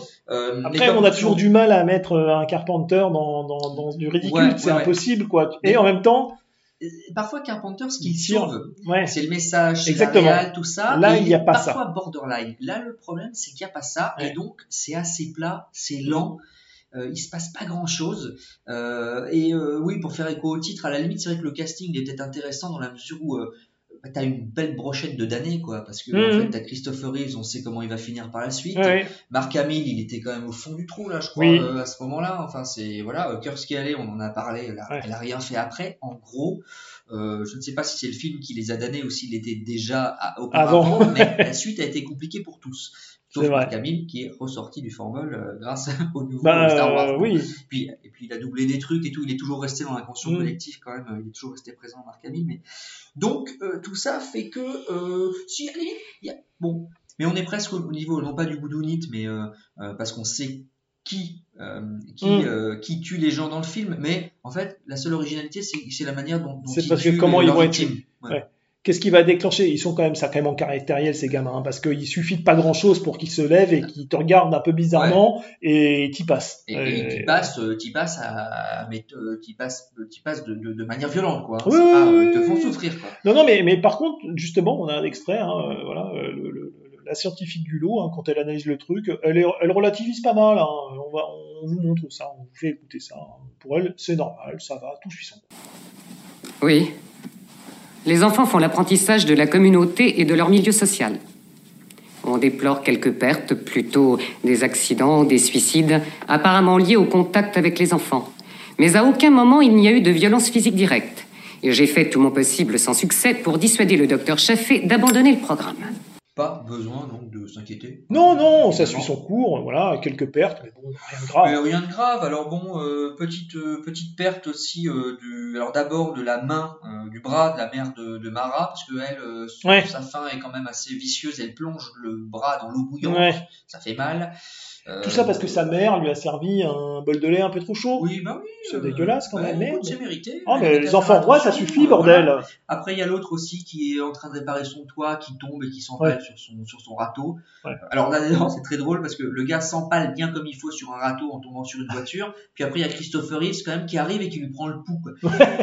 Est-ce que peut-être par hasard euh, vous êtes encore Il est médecin. Bon, Il est médecin. Voilà. Bon, mais euh, Quand même. voilà. Moi, moi, je suis pas médecin, mais je pouvais direct lui dire qu'il était Il est clamsé, ouais, Voilà. c'est sûr. Euh, donc euh, voilà, donc ces scènes-là, bon, elles sont, elles sont intéressantes, mais, euh, Ouais. mais à part ça, il n'y a pas grand-chose à sauver. Ouais. Et c'est vrai ce que tu dis, c'est que ces gamins, ils sont surprenants parce qu'ils sont censés être un peu impassibles, euh, ils sont censés euh, propager une sorte d'entité euh, sans émotion, et pourtant, Et ils pourtant, supportent- ils sont irascibles, Voilà. ils sont pas impassibles, Voilà. bordel. Non, mais c'est, c'est la. le moindre truc les met en pétard. Je suis entièrement d'accord. C'est un peu le paradoxe euh, du, du, du film d'in- d'invasion extraterrestre euh, sous-jacente, hein, on va dire souterraine. C'est que ces gens-là sont quand même censés être largement supérieurs à nous. Et euh, bah, euh, ils sont loin du compte. C'est-à-dire que quand ils cherchent pas à se reproduire comme des lapins, euh, comme dans l'invasion des profanateurs, et ben effectivement, cette intelligence dite euh, supérieure, euh, bien au-dessus de nous, euh, s'énerve pour rien quand même. Eh oui, bah oui, exactement. Euh, alors après, euh, qu'est-ce qu'on peut... euh, Oui, alors on a reproché aussi, je, sais pas, peut-être, on disait tout à l'heure qu'il n'apporte pas grand-chose. Alors j'ai pu lire que euh, Carpenter, et il a été critiqué pour ça, avait essayé d'apporter un- une vision féministe de ce film.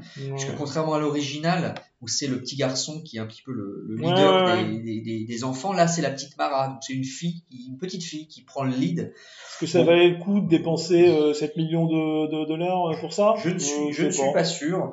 Euh, après, bon, dans les choses qu'on peut un peu sauver du film, il y a, il y a toujours, il y a, il y a quand même une- des- beaux paysages, des beaux visuels. C'est-à-dire que quand il survole au début, il survole tout ça, Ouais, ouais. Les, les grands paysages, comme il aime les westerns et tout. C'est vrai que ça, il a Non, tendance mais- à magnifier ce genre de trucs. Ça- La ça scène d'ouverture est bien parce que c'est là où tu dis euh, ce mec il a quand même tu lui donnes trois fois rien parce que là c'est du vent hein, c'est quelques bruitages et, euh, et le survol euh, voilà et il arrive à te générer quand même à te mettre sous tension Oui, voilà, avec exactement. rien Puis, on est sur une, sur, une- sur une image euh, aérienne quelques- et quelques effets de, de, de son Et quelques belles images, voilà. Ouais. Et puis alors évidemment, je, pour conclure, il y a cette histoire de mur à la fin. Donc euh, pour, pour, pour détourner Ouais, son esprit, il faut penser à un mur de briques.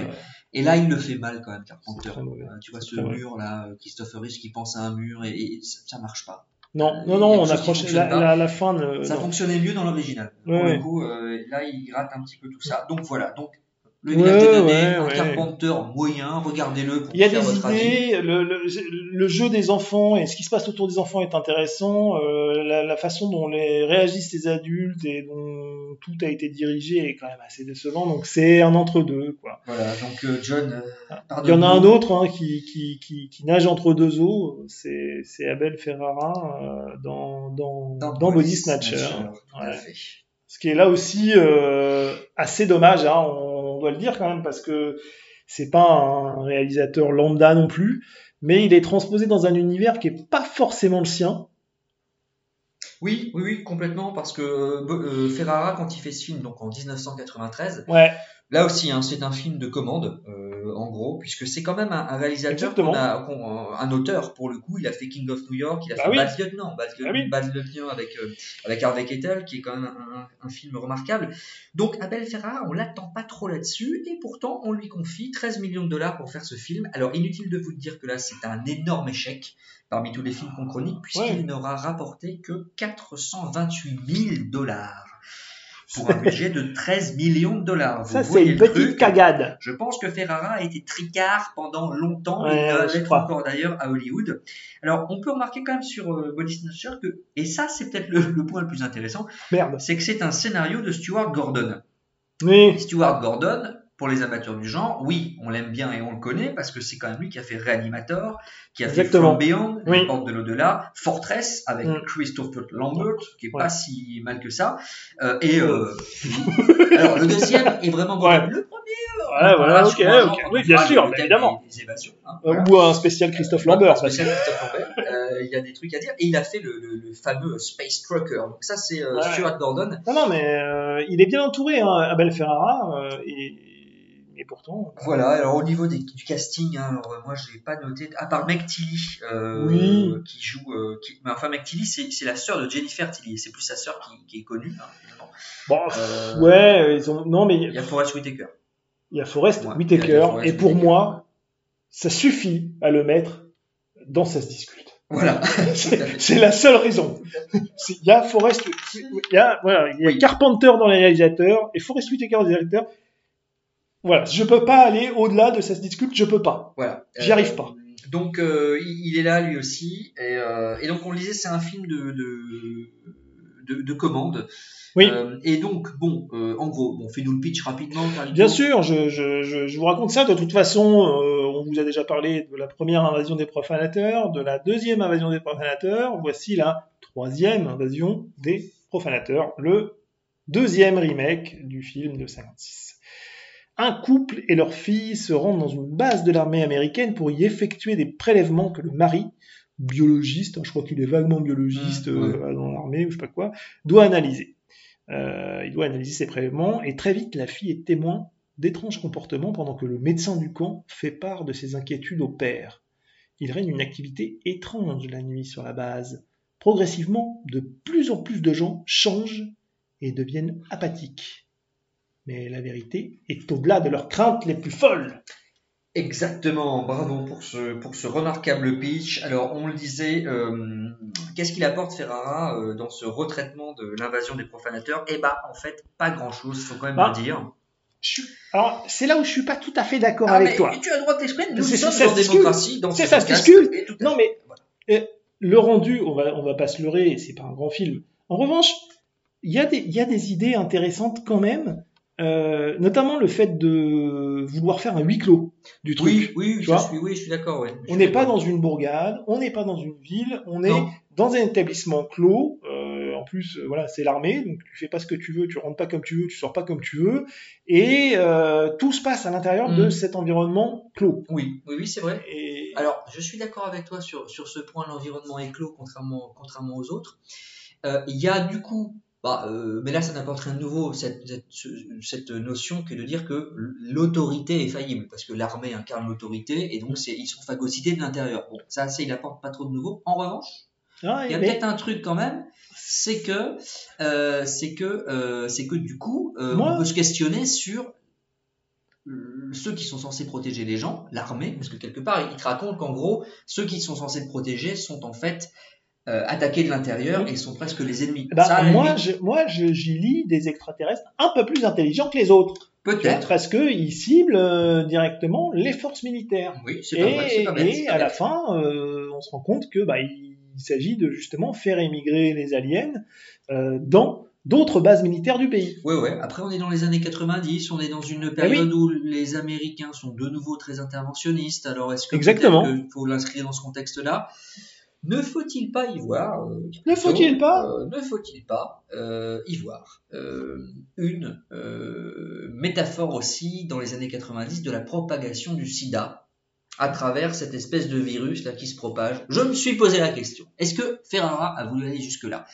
Je sais pas. Le contexte est quand même celui du SIDA aussi. Hein, et, Ouais, comme, et mais- comme tous ces films se replacent dans leur contexte, n'y a-t-il pas quelque chose derrière Je, dans ce et- film de contamination? Je sais pas. Je, euh, on en, de toute façon, on en voit beaucoup hein, des, des, des références euh, euh, au SIDA. Euh, C'est vrai que tu peux te dire aussi dans, dans The Thing, euh, est-ce que euh, parce que parce que tout se fait et se passe par le sang. hein. Oui. Euh, donc euh, c'est les années 80, Oui. machin. Tu te dis c'est peut-être une- au.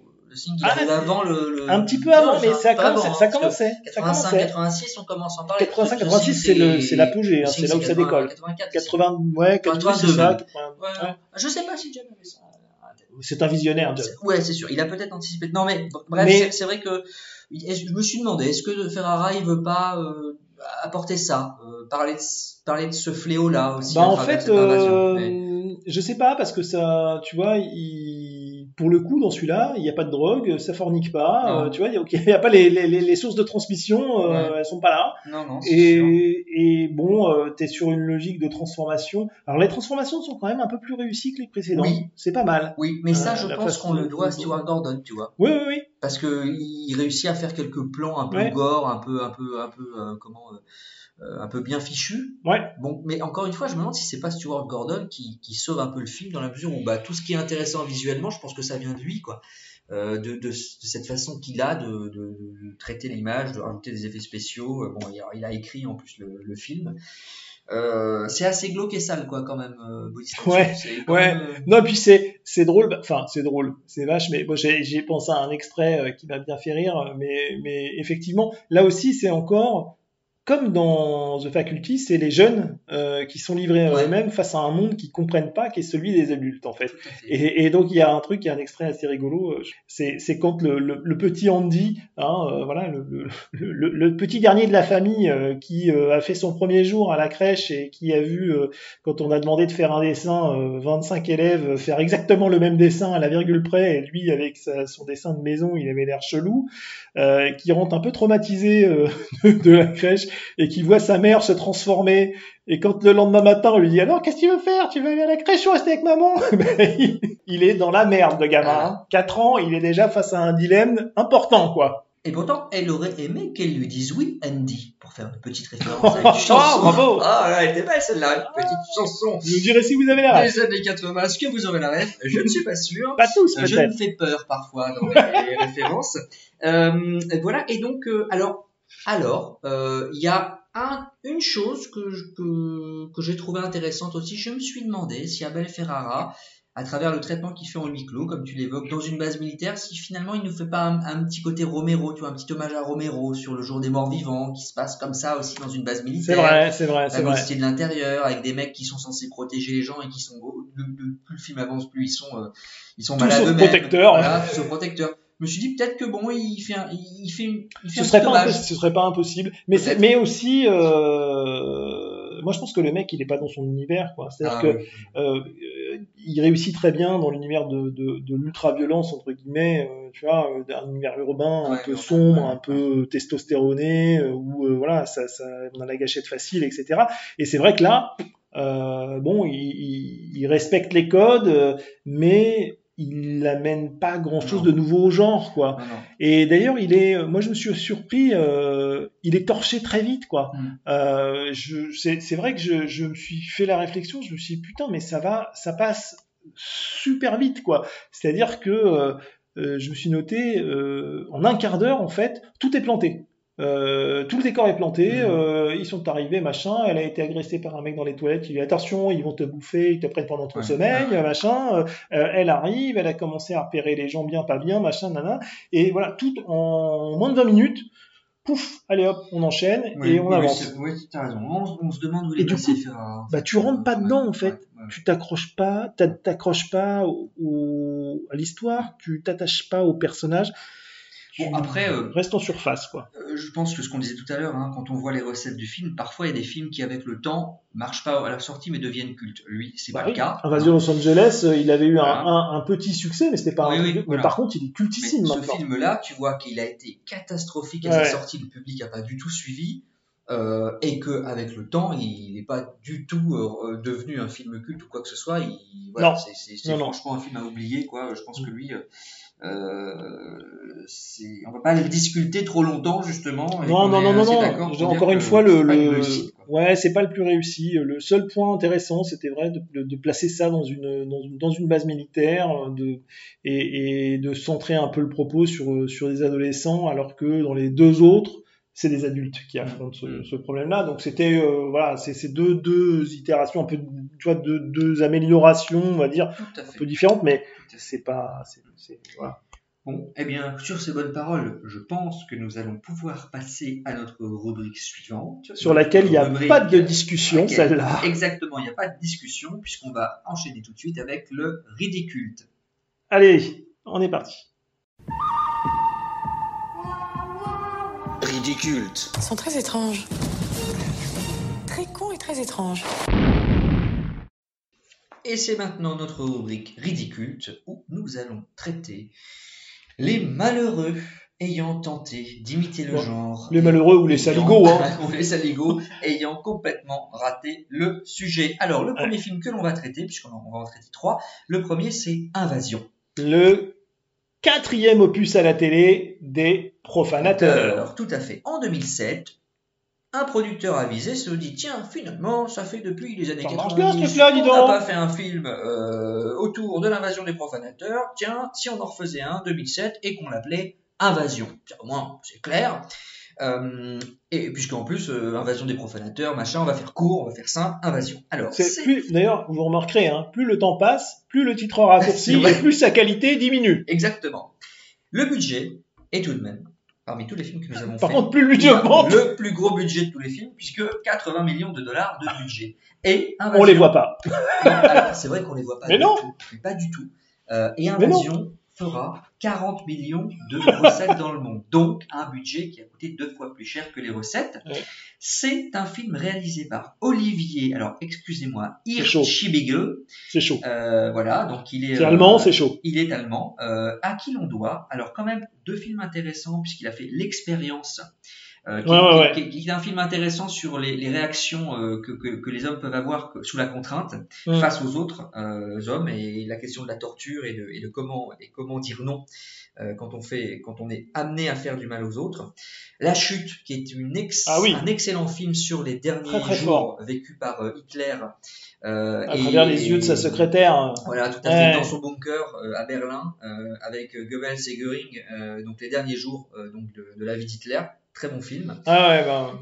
Et puis, euh, Olivier, euh, Olivier, il a quand même réalisé euh, plusieurs épisodes de la série Tatort, excellente série allemande, ainsi que Oh, c'est ça qui lui a donné ce fameux sens du rythme. tout- ouais, exactement, Ah, sans- sans putain, doute. Alors, ou peut-être oui. les épisodes qu'il a réalisés sur la série Rex Chien Flic. Ah, putain. qui expliquerait pourquoi il aime aussi Ah les oui. animaux. Alors, voilà. Donc, euh, on retrouve au casting d'Invasion euh, Nicole Kidman, hein, qui voilà, qui, qui est le personnage principal. qui est la femme de Tom. Voilà, de la femme, l'ex-femme de Oui, Tom c'est vrai. Voilà. Qui, depuis qu'elle est ex-femme de Tom Cruise, euh, ne fait plus grand chose. Hein. Nicole Kidman qui reprend le rôle que tenait euh, Sutherland euh, puisque c'est le docteur Bennell. Euh, on Mm. retrouve aussi alors Daniel Craig. Évidemment. Oui, bien dans, sûr. Dans sa période entre deux James Bond, où là, il est un petit, il a les cheveux un petit peu plus longs, il est un petit peu plus cool, euh, il est, euh, voilà, il joue le, l'acolyte et, et amant, amoureux. De Ouais, ah, bah, on sait pas trop, c'est le bordel dans cette relation. hein. C'est veut pas vraiment. trop hein. se, se- s'investir. On sait, franchement, euh, c'est, c'est, on sait pas s'ils sont amis, amants, frères et sœurs, c'est n'importe quoi. Voilà. Et on retrouve aussi. Et attends, petit, pe- petite anecdote que j'ai découverte justement en me renseignant sur. euh, mais qui est Daniel Craig? Euh, Bon, je savais un peu, mais et j'ai regardé sa filmo. Est-ce que tu savais toi qu'il avait joué dans Star Wars, Le Réveil de la Force? Ah bah alors là, tu me, je non, donc. je sais Eh pas. Qu'est-ce moi non plus. Dans le... Un Stormtrooper. Ah ouais. Mec, il voulait absolument, il est fan. Il est, et il voulait être dans la Ah, il série. voulait être dedans Hein et il fait le. Ah bah, il voulait pouvoir dire, euh, voilà, j'ai fait James Bond, et surtout, j'ai fait un Stormtrooper Ah bah, dans écoute, Star Wars. Alors écoute, j'aimerais que tu me montres lequel, voilà, s'il te plaît. Ah bah, Que- euh, il faut chercher, mais on trouve, hein. Voilà. On trouve. Euh, et on retrouve au casting Veronica Cartwright, donc qui avait joué Oui. dans le premier. Euh, là, je sais plus ce qu'elle fait dans ce film-là, mais elle fait un caméo. Euh, elle fait un rôle. Elle a un rôle. C'était, euh, oui, oui, oui, euh, ouais, elle a un rôle. Si, c'est la hum, femme du, de, de, de, de l'ami qui invite justement Daniel Craig au grand dîner là, Ah, oui, tu vois. Oui, c'est vrai qu'elle a oui, ça. tout à fait, son docteur, le, le médecin. Ouais. Bien. Alors, euh, que peut-on dire euh, d'invasion, si ce n'est que donc il a été, euh, il a été un désastre au, au box-office, mais il est un désastre aussi de A à Z, on peut le dire. Bah, je vais vous pitcher ça, puis Et, on va et- voir. et fais-nous le pitch, hein, puisque on tu va ne vas pas surprendre grand monde. Non, je ça va aller vite. Hein. Donc, Carole, hein, jeune et brillante psychiatre, mène une vie paisible avec son fils à Chicago. Euh, elle a divorcé il y a quelques années de Tucker Kaufman, un scientifique en charge du contrôle des maladies infectieuses, ou un truc un peu dans le genre. Quand la navette patriote s'écrase sur Terre, certains parlent d'une contamination des environs par un spore extraterrestre. Donc là, c'est une invasion des profanateurs comme c'est pomme V. Bien vite, des comportements étranges se manifestent en masse dans la population. Son ex-mari revient en ville pour procéder à une vaccination de masse sur la population. Ça rappelle quelques souvenirs récents. Lui aussi a changé, il n'est plus le même. Carole va devoir se battre contre le temps pour découvrir la vérité avant qu'il ne soit trop tard, et donc eh, qu'elle s'endorme.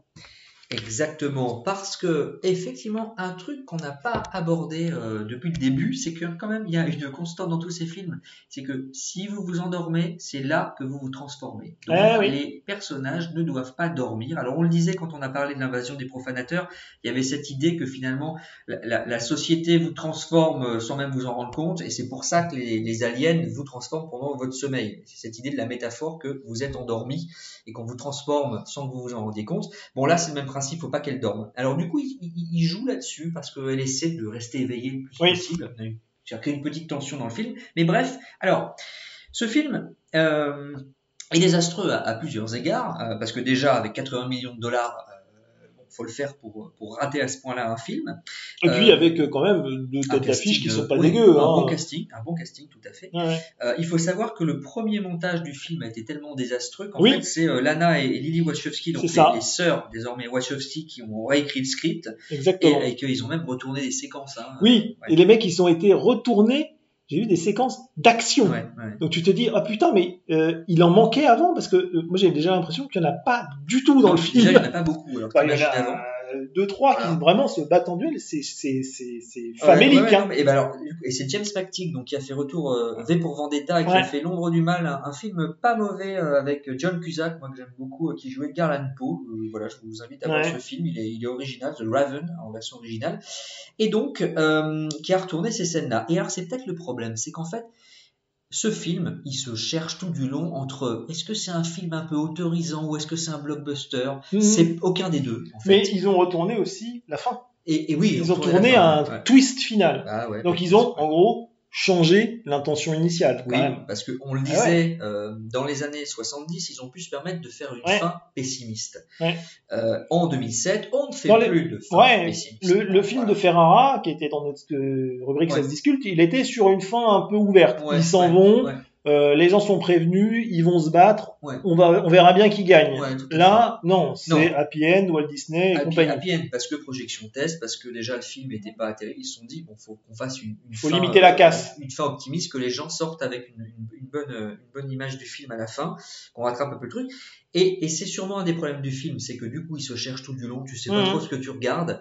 Et Ouais. alors même qu'au départ, moi je pense que c'est pas, euh, c'est pas euh, comment anecdotique qu'ils aient choisi ce réalisateur, euh, Olivier Hirschbiegel, parce que Hirschbiegel. qu'il a fait l'expérience et la chute, tu te dis que c'est quand même des films plutôt dans- sur l'enfermement. Ouais, bien films-là. Donc, pour faire un truc, l'invasion, il était peut-être plutôt euh, le, le- le bon casting pour faire Mm. ça. Or, bah, ils sont pas allés jusqu'au bout de l'idée parce que lui, euh, il, a, il a pas pondu ce qu'ils attendaient de lui, d'où le retournage de scène, réécriture. du- Non, puis je pense ça. que le mec, il était pas. il- Encore une fois, euh, euh, je pense qu'il y a quand même beaucoup de réalisateurs qui traitent le genre fantastique avec un peu de, un peu de hauteur, quoi. Tu vois, ils se disent non, non, mais ça c'est, un- ça c'est un art mineur dans le dans le cinéma avec un C majuscule. Je peux le faire si je veux, euh, tu Ouais, vois, comme comme Ferrara a pu le faire, comme tu vois. Et, et ils disent non, non, mais moi attends, j'arrive à faire des films hyper. Ça, je- ce genre-là, easy quoi. Ou peut-être qu'il a sous-estimé le poids d'un studio aussi. Parce que Ouais. peut-être que tu as une bonne démarche au départ d'un type qui dit je vais faire quelque chose de ce matériel-là qu'on a vu 100 fois, je vais en refaire quelque chose.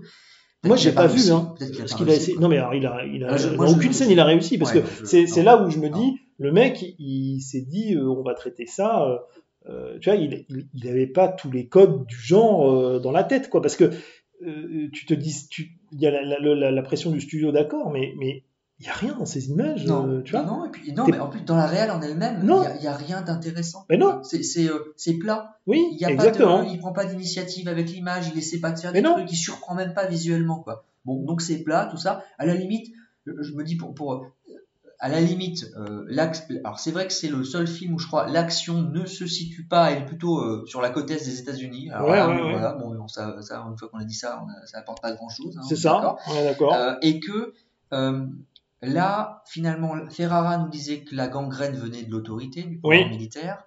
Euh, là, finalement, ce que nous dit euh, donc euh, Erzsébagel, tu y arriver, euh, c'est qu'en fait, là, c'est le pouvoir politique qui corrompt. Exactement. Ça vient du pouvoir politique. C'est le pouvoir politique, c'est les, les, les institutions, l'administration, entre guillemets, parce que euh, ce fameux euh, Tucker Kaufman, là, euh, il est euh, effectivement à la tête du département de la santé, c'est lui qui décide euh, de vacciner, et donc Ouais. c'est à lui euh, voilà, qu'on va euh, s'intéresser, que les aliens vont s'intéresser prioritairement pour euh, propager au plus vite leur infection, C'est- voilà, alors là, leur invasion. Pour le coup, euh, à, à chaque époque, donc ça, ça, son- ça critique, comme on le disait. Bon là, euh, peut-être qu'il veut plutôt critiquer le système politique en disant les politiques vous mentent. Ferrara, c'était euh, l'armée. Mm. Ouais. Euh, Kaufman, c'était la société en elle-même de consommation. Ouais. Carpenter aussi. Bon là, peut-être il le situe là, le- la critique est là sur sur le, le- comment dire le le- l'endormissement des consciences via le politique. Peut-être. Euh, Alors, En tout cas- parenthèse, le mec s'appelle Tucker. Euh, rien que ça, elle aurait dû ne jamais l'épouser. Parce que tu peux pas appeler un mec qui s'appelle Tucker. C'est le chien qu'on Pas appelle. Tucker. Le chien, t'appelles le chien Tucker. Ou voilà. Et on parlait de. Marie à tout prix tout à l'heure. Euh, L'un des pires personnages de tout prix s'appelle Tucker. Je veux dire, C'est ça ce qui fait le, le mec qui, qui fait son lot d'être handicapé et architecte. C'est vrai. C'est et ça, Nicole c'est un Kidman salaud. Ne, ne pouvait pas ah, épouser un mec qui s'appelle Tucker. Je Le suis désolé. Tucker de tout prix, c'est un salaud. Ah, mais c'est- cette scène où il fait tomber ses clés, qu'il essaie de les ramasser avec ses en tremblotant, avec ses, euh, avec bon, ses béquilles. ouais. Mon Dieu. Bon, Ouais. bref, petite parenthèse, mais donc Bon. n'épousez pas un Tucker. S'il y a un Tucker Non. qui arrive, Et- et- je vous prie, et- surtout, ne l'épousez pas, mesdames. Ne regardez pas non plus Voilà. Vraiment, c'est pas la peine. pas parce que film. parce que d'autres, comme celui qui arrive là, nous ont au moins fait marrer. Oui, alors j'aimerais juste un petit truc quand même, euh, Carlito, Vas-y, vas-y, vas-y. Il y a un truc aussi très nul dans Invasion, c'est qu'ils essaient de tout expliquer.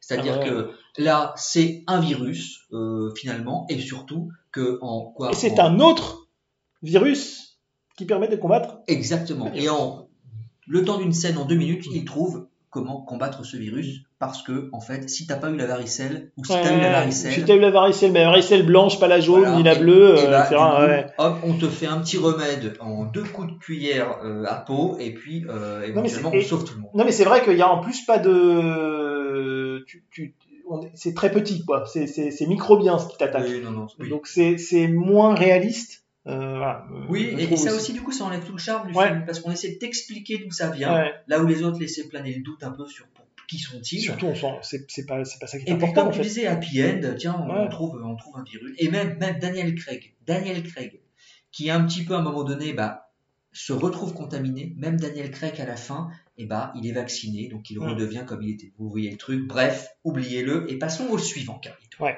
parce que là, là, on est encore sur un réalisateur quand même conséquent, mine de rien. Et tout mais, fait. mais euh, qui nous a livré un truc d'une bizarrerie Alors là, extrême. Et oui, maintenant on va passer à un autre film qui nous a lui bien fait marrer en fait, et il s'agit de L'invasion vient de Mars. Alors, en effet, L'invasion vient de Mars, un film de 1986, réalisé par Toby Hooper, à qui on doit quand même Ouais. Massacre à la tronçonneuse. Ah oui, rien que ça. Et deux. Poltergeist. Oui. Et, alors, Life Force aussi, alors qui est moins connu, mais Ouais, qui ouais. est un film bon, euh, intéressant. Le Crocodile de la Mort. oui, c'est vrai. Avec Robert Englund. Ouais, c'est vrai, c'est Et vrai. Et puis alors avant qu'il meure, il avait fait Mortuary et Jean qui sont alors oubliables, mais qui sont pas si mauvais. Il est mort en 2017, Toby Hooper. Et ce que je voudrais vous dire, alors, c'est que quand il est sorti au cinéma, L'invasion vient de Mars, écoutez bien comment il a été vendu au public. Nostradamus l'avait prédit. Oui, c'est vrai. Toby Hooper le prouve. Voilà. Et ça, je pense qu'avec une accroche pareille, ça, ne pouvait qu'aider le succès de ce film. Un budget de 12 millions de dollars et donc des recettes hein. de 4 884 000 dollars. Donc ça a été un flop, un four pas possible. Et il est produit par des gens dont on a beaucoup parlé déjà. Là, Canon, Évidemment. Golan Globus, qui se disent tiens, il y a un truc à faire Ouais. autour des invasions extraterrestres. C'est bizarre qu'ils y aient pensé, dis Oui, donc. c'est bizarre. Mais, euh, mais c'est un remake. Hein. C'est un remake Oui. d'une série B. Hein. euh, C'est des, un des remake. 50, euh, je crois. hein. Oui, il y euh, avait une d'un série film comme ça. qui s'appelait Les Envahisseurs de la planète rouge. C'est ça. euh, qui est un film de William Cameron Menzies et euh, Toby Ouais. Hooper dira que en fait il, il adorait ce film. Il Ouais, adorait ce film et que ça, il, il avait envie de- d'en faire un d'en faire un remake. Euh, et donc ce, qui est, ce qui est quand même fou, si je peux, je, je peux te couper tout de suite, sûr. mais de toute façon, on va pas, on va pas s'éterniser extraordinairement longtemps. Mais ce qui est drôle, c'est que le, le mec, on lui file 12 millions de dollars Ah et paye tes effets spéciaux, quoi. ah là là mon dieu. La cata, mais nominé au Reggie Award 1986 des pires effets spéciaux. Et c'est une cata. Et alors, le truc, c'est tellement catastrophique que en, on en finit par dire non, non, mais c'est voulu. Oui, non, je crois pas, parce tout que sinon, t'aurais pas claqué 12 millions Tout là-dedans. à fait. Alors effectivement, à propos de ce film, il y a des gens qui disent en fait que qui saluent le génie de Tommy Hooper, qui aurait fait ça de manière complètement préméditée et consciente, et qui aurait donc, qui se serait joué de son budget et qui aurait pondu des, des effets spéciaux aussi euh, complètement nuls ou Ah, outranciers, euh, parce que ça, le- ça le faisait bien marrer de, à la fois de rendre hommage aux films qu'il aimait des années 60 avec Ouais. tout leur lot de monstres un peu ridicules, euh, tout en mettant plus de budget et tout en le mettant au goût du jour, mais avec des, des- des effets spéciaux euh, tout, tout aussi euh, ridicules qu'à l'époque, même si plus, plus d'argent, quoi, Ouais. finalement. Et donc, il faut savoir quand même que Toby Hooper travaille avec la Canon parce que du coup, j'en parlais très rapidement tout à l'heure, mais il a fait Life Force. Mm. Life Force, euh, c'était quand même, un- il avait signé quelques films avec la, avec la Canon. Life Force euh, a pas a pas marché comme il fallait. Ouais. Il avait encore des films à honorer, donc il fait euh, il fait celui-ci. Euh, et puis quand même, la Canon très très heureux de travailler avec le réalisateur de Poltergeist et de et de, et de Ah, tout est bon à prendre, hein. tronçonneuse quand même. Pour eux, Ouais. c'était un nom.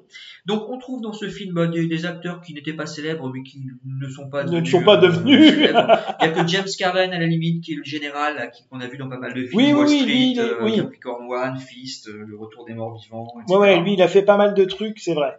Et euh, Louise Fletcher qui fait l'institutrice qui jouait dans Ah oui, c'était la fameuse que- Mildred, l'antagoniste de, de Nicholson. Exactement. Génial.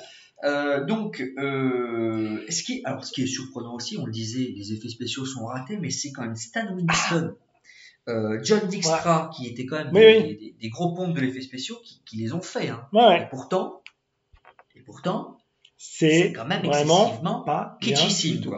Et il y a un petit, un petit, petit caméo là aussi, hein, Jimmy Hunt, le chef de la police, qui, qui joue euh, dans ce film-là et qui, dans le film d'origine, était le petit, le petit enfant. D'accord, la qui, euh, boucle est donc. Ouais. Et d'ailleurs, il dit, il dit euh, quand il vient voir les enfants, alors on va vous faire le pitch et tout, mais en gros, il dit, je ne suis pas remonté sur cette colline depuis l'enfance. Ah, ben oui, eh oui. Je- exactement, très très beau clin d'œil. Tu nous fais le pitch, Bah, tout de suite, bien sûr. Ah. Alors justement, le pitch, c'est le petit David. Il a vu depuis sa fenêtre un ovni se poser derrière la colline qui borde sa maison. Depuis cet événement, plus exactement le lendemain, son père n'est plus le même. Il est étrange, il veut absolument l'y emmener promener, ou pique-niquer, enfin bref, y aller. Peu à peu, d'autres habitants de cette petite ville vont se trouver transformés eux aussi par les extraterrestres qui ont élu domicile dans le voisinage et qui entendent bien asservir le monde. Mais c'est sans compter sur le petit David et l'armée américaine. Magnifique ce, ce pitch, Euh, ça donne envie de voir le film. Euh, hé- hélas, ça donne envie de voir le film. Euh, la question qu'on peut se poser pendant, pendant tout le visionnage de ce film, c'est concrètement, est-ce que Toby Hooper a fait exprès de réaliser un mauvais film? Euh, voilà, Mais c'est ça, c'est voilà. oui, oui, je suis Euh, d'accord, c'est la vraie question. Est-ce qu'il a fait exprès parce qu'il se dit je veux faire un hommage au film de SF de mon enfance et donc je vais, il y a du budget donc je vais, je vais en profiter?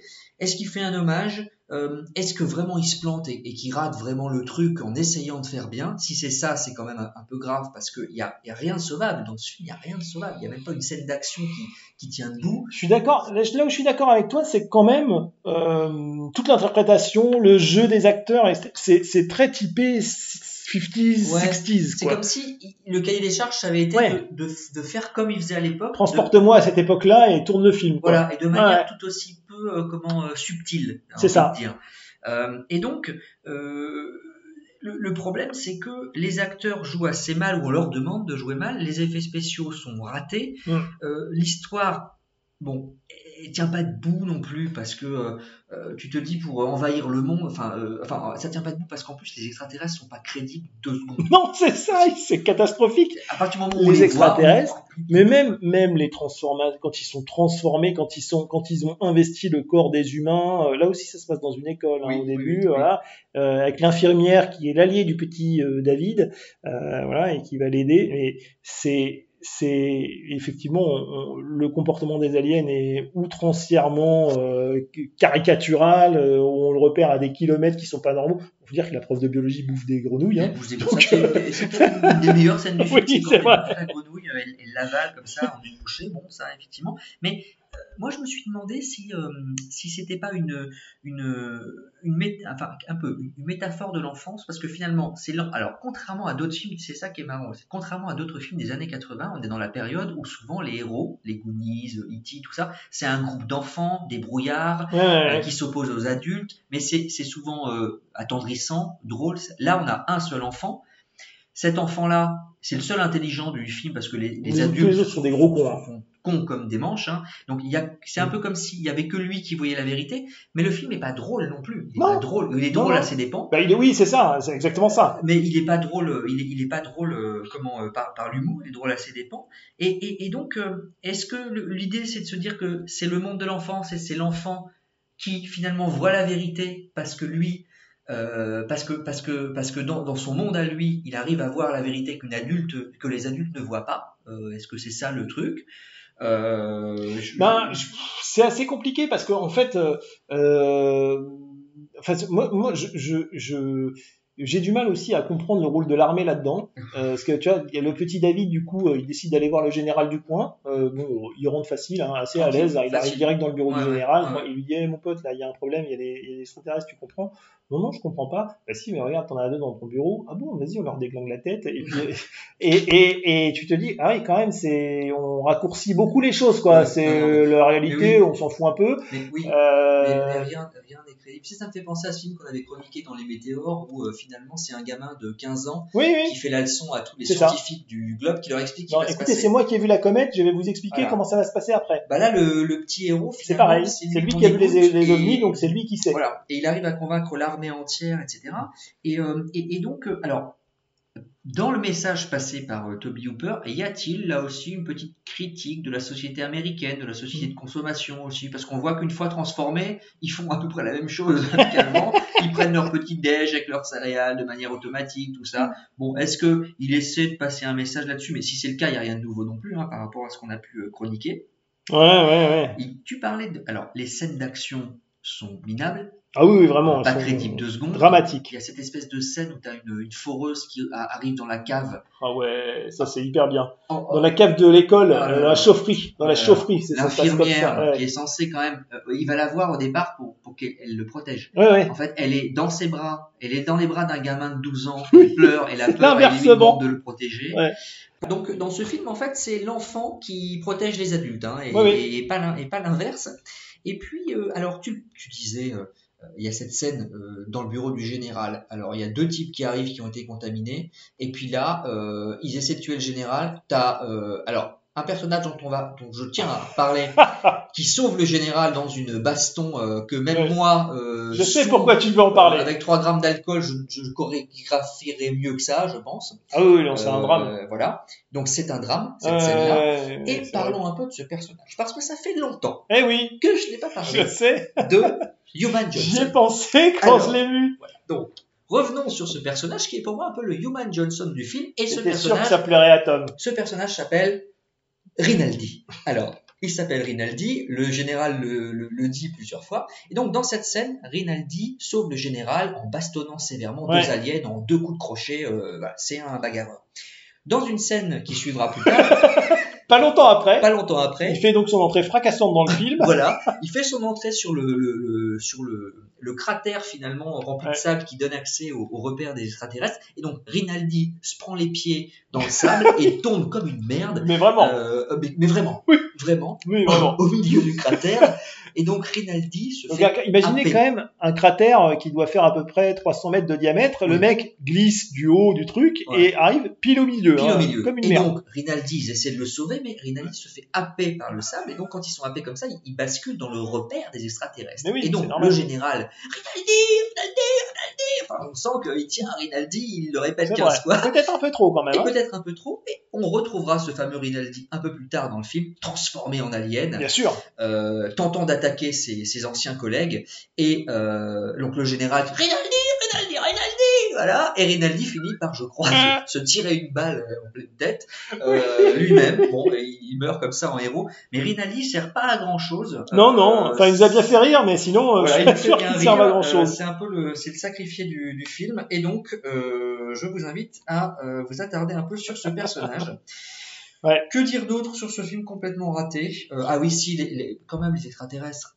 Comment tu peux avoir l'idée Ouais, de pondre des extraterrestres pareils entre le, le, le cerveau de la bande qui ressemble à celui des Tortues Ninja là, C'est ça en fait. le méchant des Tortues C'est Ninja. gros, c'est c'est gros, c'est gore, grotesque. Il y a, y a, y a quand même des bouts de Cronenberg là-dedans presque, tu vois, des, des, des, des trucs et des créatures un peu euh, très organiques, très... mais un, un Cronenberg de cauchemar, quoi, tu vois. Quoi, les, Et- les, les- les gardes. D'ailleurs, c'est marrant, les, les fa- les fameux alors, le, le chef extraterrestre, c'est une sorte de juste de cerveau. Ouais, c'est ça. Qui est posé sur euh, sur euh, un rocher. Enfin, qui, Ouais, qui- ouais. bref, il a pas de jambes, pas de bras, et c'est pour ça qu'il fait penser au, au cerveau des Tortues Ninja, Ouais, là, ouais. qui est dans le- dans, Dans un, un corps, corps, posé dans un corps. Ouais. Et donc, il est accompagné par des extraterrestres euh, combattants, si je peux dire. Il y en a que deux. en fait. Il y a deux costumes extraterrestres, que tu les vois toujours que par deux. C'est vrai. Tu as remarqué? Tu Oui, les vois que par oui, deux, c'est vrai. que deux costumes. Ouais. je, me suis là, je me suis fait la réflexion, l'armée, elle est limitée quand même. Hein. Exact. Et tu peux, pas, tu peux pas faire plus ridicule que ça. On dirait, ils font penser physiquement aux Critters des films Critters, Oui, avec des oui, grandes dents, des boules de grandes dents, ouais. mais sur deux pattes immenses comme des, comme des flamants roses. Ouais, ridicule. ouais, comment tu veux envahir le monde avec ça? Tu peux pas. Non, non, c'est assez, bah, du, du- en, en faisant mourir de rire euh, les humains. Voilà. Donc, l'invasion vient de Mars, même si euh, Toby Hipper, Eh bien, euh, qu'elle y retourne? voilà, l'avait prédit comme Nostradamus, qu'elle y retourne? Regardez ce film, il est très très drôle. Ouais. Et, et puis quand même, une fois qu'on a vu ce film, on peut se demander si Toby Hooper est un vrai bon réalisateur ou s'il a bénéficié d'une crédibilité qu'il a hérité de Massacre à la tronçonneuse. Ouais. En- et, et depuis Massacre à la tronçonneuse, c'est vrai, quand on regarde bien sa filmo, il n'a pas fait des trucs extraordinaires. Euh, usurpateur, pas usurpateur. Alors évidemment, ça va faire, ça va créer des débats de, de dire ça, mais on peut quand même se poser quelques questions. Regardez les films qu'il a fait lui-même. Ah bah là-dessus, en tout cas, ça, ça prêche pas pour sa paroisse. Bah, hein. il a fait Poltergeist, mais il paraît qu'il a été monté par Spielberg. Donc, c'est peut-être même pas lui. Voilà. Donc, prochain film.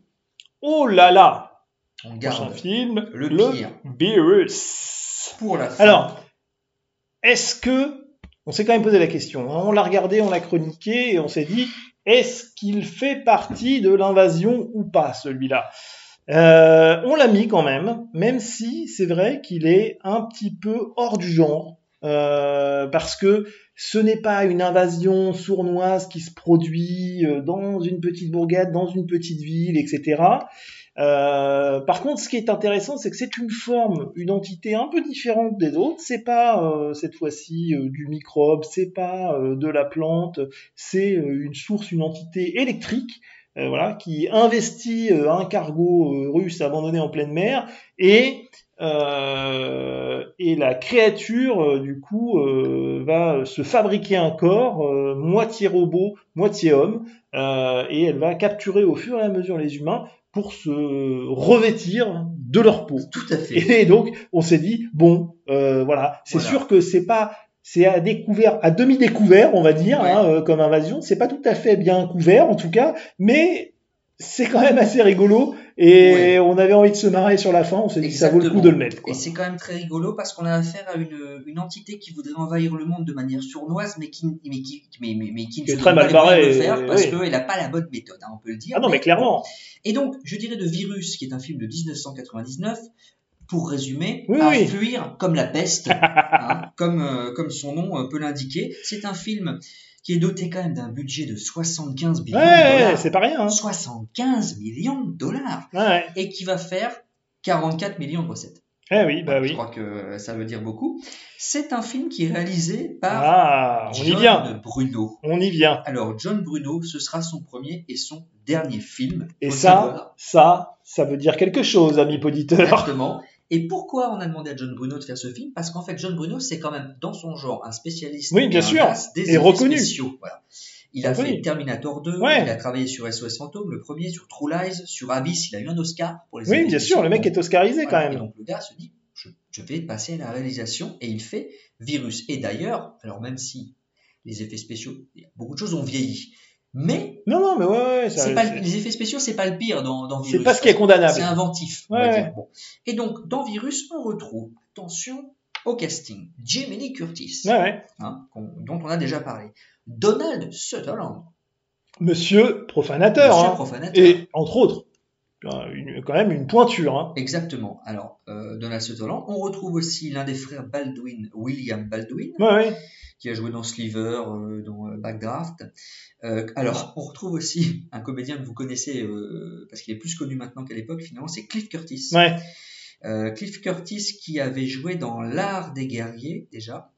Oh, il, avait fait, il, a fait, il a fait plein de trucs en fait. Ah, Moi j'ai a été étonné. Il a- il a- je- a- il a évidemment, on Ouais. connaît le bonhomme, mais il a, voilà, il a, il, a, a joué dans Rapa Nui. Oui, je savais pas. oui, parce qu'il est. Alors, dans le film, il Ouais. incarne un Maori, mais parce qu'il est vraiment Maori. En Oui, fait, je oui, pas, oui. découvert. Et donc, il a joué dans L'Art des guerriers. Il a joué dans un film, euh, Un cri dans l'océan, euh, qui, qui est un bon film de, de Stephen Summer, après qui a fait La momie et compagnie, Mm. qui avait fait un- une sorte de, de huis clos avec une grosse babette dans un bateau, euh, qui est qui est plutôt pas mal du tout Ouais. ce film. Parce que là, c'est un huis clos avec une grosse bébé dans un bateau, mais c'est plutôt Ouais. pas, c'est plutôt mal. Voilà, c'est plutôt pas, pas, pas bien. Et donc, euh, donc euh, Virus, c'est l'adaptation d'un comics de Dark Horse Comics Ouais. de, de 92. euh, et, euh, et puis alors, Virus, que tu, bah, tu, nous, tu nous fais Oui, oui, je fais le pitch, ça va, ça, ça va, ça va, ça va aller vite. Hein. Euh, c'est l'équipage d'un remorqueur en fait qui se retrouve pris dans un typhon. Euh, c'est le voyage de la dernière chance pour renflouer les comptes euh, parce que parce que parce qu'ils sont au bord du dépôt de bilan. Ils ont été chercher une épave.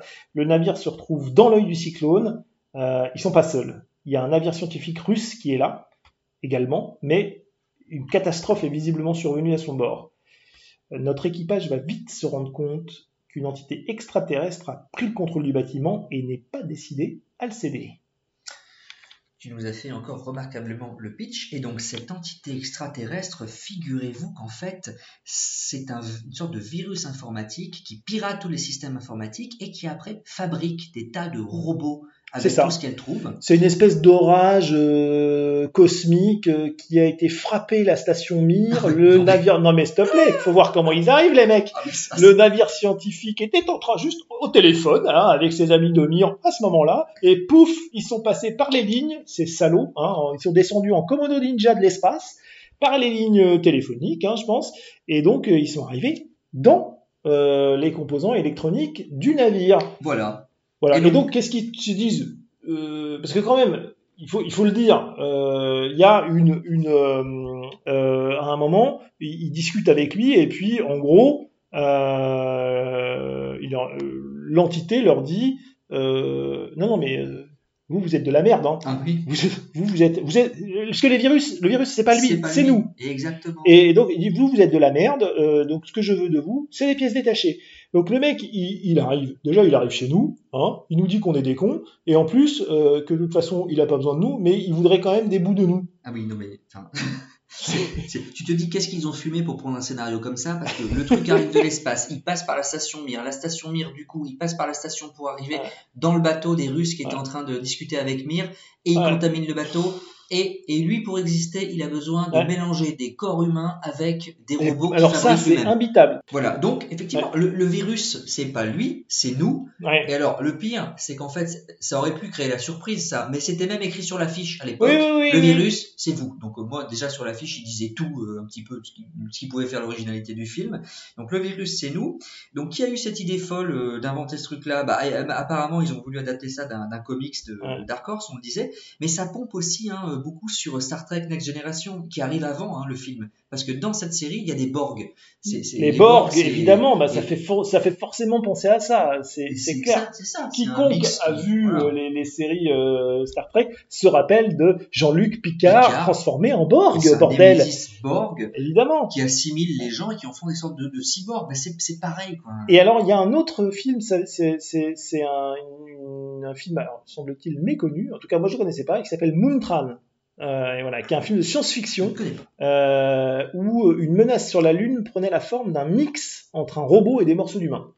Donc tu vois, euh, ça, ça, existé aussi. Mais Oui, c'est ce- voilà, t'es sur la logique du cyborg, mais mais du coup, et c'est pour ça qu'on l'a on l'a mis euh, vraiment à la fin de ce podcast, mais parce que il ne duplique pas, il ne clone pas l'humain, mais il veut ressembler à l'humain. il veut ressembler à l'humain, à sa Il façon. veut, voilà, il veut ressembler à l'humain, mais il veut assimiler l'humain. Oui, et puis c'est vrai qu'en commençant par ce bateau, il, commence par un espace Exactement. clos. Il est un peu sournois pour préparer son coup. Bon, et après, il aurait très bien pu débarquer euh, sur Terre. Bon, bref, même bon, c'est pour ça qu'on on l'a mis un petit peu là. Mais Ouais. bon, globalement, ce film est complètement raté. Jamie Lee Curtis dira que c'est le, le, le pire film de sa carrière. Oui. Enfin, qu'elle le regrette euh, amèrement euh, celui-là. Bah, D'ailleurs, elle a quand même, elle a quand même tenté de convaincre la production de changer de réal. hein. Elle Oui, voulait faire euh, venir le réal euh, avec qui elle avait bossé sur Halloween, sur un des Halloween, euh, ouais, sur ouais, un ouais. Halloween. Elle dit non non c'est bon, je je veux plus lui, c'est c'est pas possible. Ouais, ouais, non, tout à fait. Euh, alors donc, euh, le- en plus, alors les personnages, comme souvent sont caricaturaux, mal caractérisés. Ah, Donald Sutherland, c'est dommage quoi. Mais, mais dès le début du film, au bout de 10 minutes, il est déjà en train de brandir son arme pour Ouais, menacer son propre équipage. quoi. Tu sais, le gars, c'est un salaud fini. Bah, évidemment. Tu sais qu'il va, il va, il va continuer comme ça tout le film. hein. Ouais, ouais. Non, et c'est, mais le, le gros dommage de ce film-là, euh, c'est, tu l'as dit, hein, c'est le mec est un réalisateur euh, spécialisé dans les effets spéciaux, donc c'est pas un réalisateur en fait, parce qu'il dirige pas ses acteurs et ça se voit. Et donc c'est vrai que c'est dommage. Non, mais tu vois, les mecs ils sont en roue libre, Sutherland qui cabotine, euh, Jamie Lee Curtis, tu, tu sens qu'elle a les yeux dans le vide pendant tout le film, quoi. tu vois, Alec elle est ailleurs. Euh, Euh, tu sais pas trop à quoi il sert. euh, non, non, mais c'est. voilà.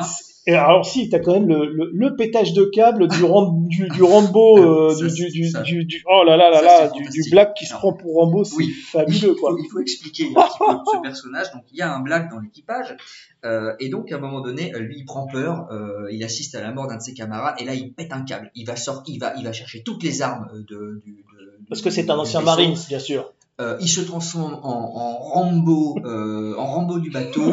Euh, il, il se har- il s'arnache, il s'arme comme. euh, Dis-moi, vous m'aurez pas comme ça, vous m'aurez ça. Et il décide de mener sa vendetta personnelle. Sa guerre, euh, sa propre guerre. Sa propre guerre. Il fait la guerre au, au virus. Hélas. Non, en fait, il fait pas du tout la guerre. Justement, c'est ça tu qui est génial. se préparer, mais comme Ouais. un forçat pendant 10 minutes. Putain, il va y aller, il va défourailler, ça va être, ça va être un carnage. Et puis tout à coup, il disparaît complètement parce qu'il sauve vaguement euh, Jamie Lee Curtis et après on sait pas ce qu'il devient. Il se fait buter, il se fait buter après comme une On merde. le voit même, on le voit même pas. Si, euh, si, à la faire fin, à la buter, il y a fin, tu vois. Oui, c'est ça. Il y a une armoire qui lui tombe dessus, il est mort. Voilà, le gars, il est aplati par la mort, tout ça pour ça. Franchement, c'est ridicule. Non, J'aimerais si, aussi. il donne quand même, il donne quand même le, le, le- Oui, l'arme, le- euh, voilà, oui. le- la sortie, euh, la, la- il dit, hey, il y a des ogives nucléaires, hein, tu Voilà. sais, dans ce navire scientifique, hein, Oui. mais c'est des Russes, hein, de toute façon, c'est voilà, c'est toujours un peu militaire. Et donc, euh, tu prends l'ogive et puis tu te barres par là. Il a bricolé euh, l'arme qui leur servira après à faire péter Ouais. le bateau. Alors, j'aimerais qu'on parle aussi. On parlait de Cliff Curtis tout à l'heure. Donc, Cliff Curtis, c'est lui qui joue aussi dans le spin-off des Walking Dead. Un Fear the Walking Dead, c'est le, c'est le personnage principal pendant plusieurs saisons. Et donc, Cliff Curtis. Alors, il a une coupe de cheveux. Je sais pas si c'est une perruque, mais le mec, ils ont bien voulu montrer qu'il était maori, très bien. Et alors, lui, c'est pareil. Il disparaît en cours de route. Mais comment il disparaît? Bah, Il se prend une C'est vague. vrai que c'est un truc, euh, ben, Il prend une vague et il Ouais. tombe par-dessus bord. Comment se, se débarrasser d'un personnage dont on ne sait pas quoi faire? Voilà. Ok, Ouais, ouais. donc lui il disparaît comme ça. bah, quand c'est- t'es au- en pleine mer, c'est facile. Donc voilà, euh, Donald Sutherland finit par devenir un, un robot. euh, Alors lui, il pactise, hein, voilà, pactise. il pactise avec l'ennemi. Mais c'est- c'était un, un mauvais garçon de toute façon. Et puis euh, je dirais que alors après c'est pas que les effets spéciaux sont sont pas mauvais, c'est qu'il y a de l'inventivité quand ils construisent les Oui, ces les machines sont pas mal. machines. mais on a quand même l'impression d'être dans euh, Lego technique euh, vous êtes C'est ça, exactement. ils, Eh, et tu suis crois pas trop quand même parce qu'ils sont hyper lents. Et ils sont, euh, ils sont, ils sont, ils sont euh, mal fichus. Ouais. C'est pas une menace quand même qui, qui, qui fait flipper quoi. euh, Non, mais par contre, ce, ce que j'ai trouvé un truc assez rigolo, euh, à un moment, je me suis dit putain, mais euh, il y a un des, un des, un des robots qui ressemble euh, à la face avant d'une sentinelle de Matrix justement. Ah oui. Ah Ouais, oui, ouais, et c'était oui. quasi, euh, quasi au même moment. Et je me suis dit ah tiens, euh, peut-être que ça a pu inspirer, parce que lui effectivement était plutôt doué, hein, le- le- Ouais, non, mais- pour, pour, pour bâtir du, du monstre de légende. hein, Ouais, ouais. Terminator 2, c'est Mais c'est Correct, c'est- hein. c'est- c'est- c'est plutôt bien fait en fait. Ouais, ouais. Mais en plus, c'est à une époque où il y a déjà des, des images de synthèse à cette Mhm. époque-là. Mais souvent les films de cette époque qui, qui utilisent des images de synthèse ont très mal vieilli. Bah oui. Là, ils ont ils ont privilégié l'animatronique. C'est des effets de plateau. Et ça tient la route, mais c'est pas crédible parce qu'on Ouais. sent justement qu'ils sont bateaux ces trucs, etc. Ouais. Il y a une, à la fin, il y a quand même des plans en image de synthèse et pour le coup, c'est peut-être ceux qui fonctionnent Mm. le mieux avec le, le monstre. Euh, et il y a des maquettes aussi, et les maquettes, en fait, on Ouais, s'aperçoit tu le quand vois même très que, bien. que c'est de la maquette. Quoi, Bah oui. Donc, euh, Et pour euh, 75 millions de dollars, c'est dommage. ouais, exactement. Quand même.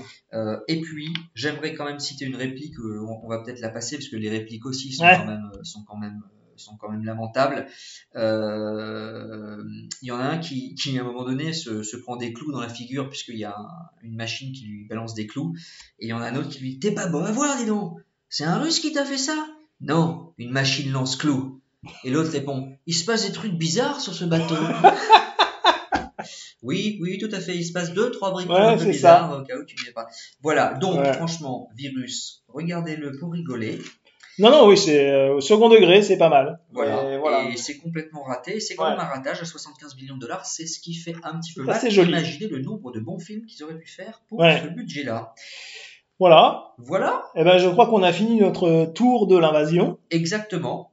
Enfin, de l'invasion. On y reviendra aux extraterrestres parce que. Exactement, on n'a pas dit notre dernier mot sur les invasions. eux non que là, plus et nous non plus. Nous avons traité des invasions sournoises, mais bientôt nous traiterons des invasions moins sournoises, voire complètement La barbares. grosse artillerie. Grosse artillerie. On en parlera plus tard. Bien sûr. Pas dans le prochain épisode, Non, mais on en parlera. en on y reviendra. sûr. Merci de nous avoir suivis jusqu'au bout. Merci à tous nos auditeurs. Merci à tous les gens qui nous suivent sur le compte Instagram et qui Ouais, ça, c'est bien avec cool. nous.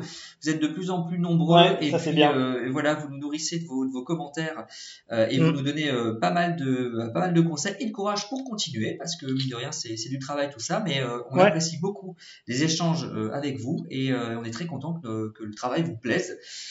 Et on vous dit à très vite. À très vite. À la prochaine fois. Salut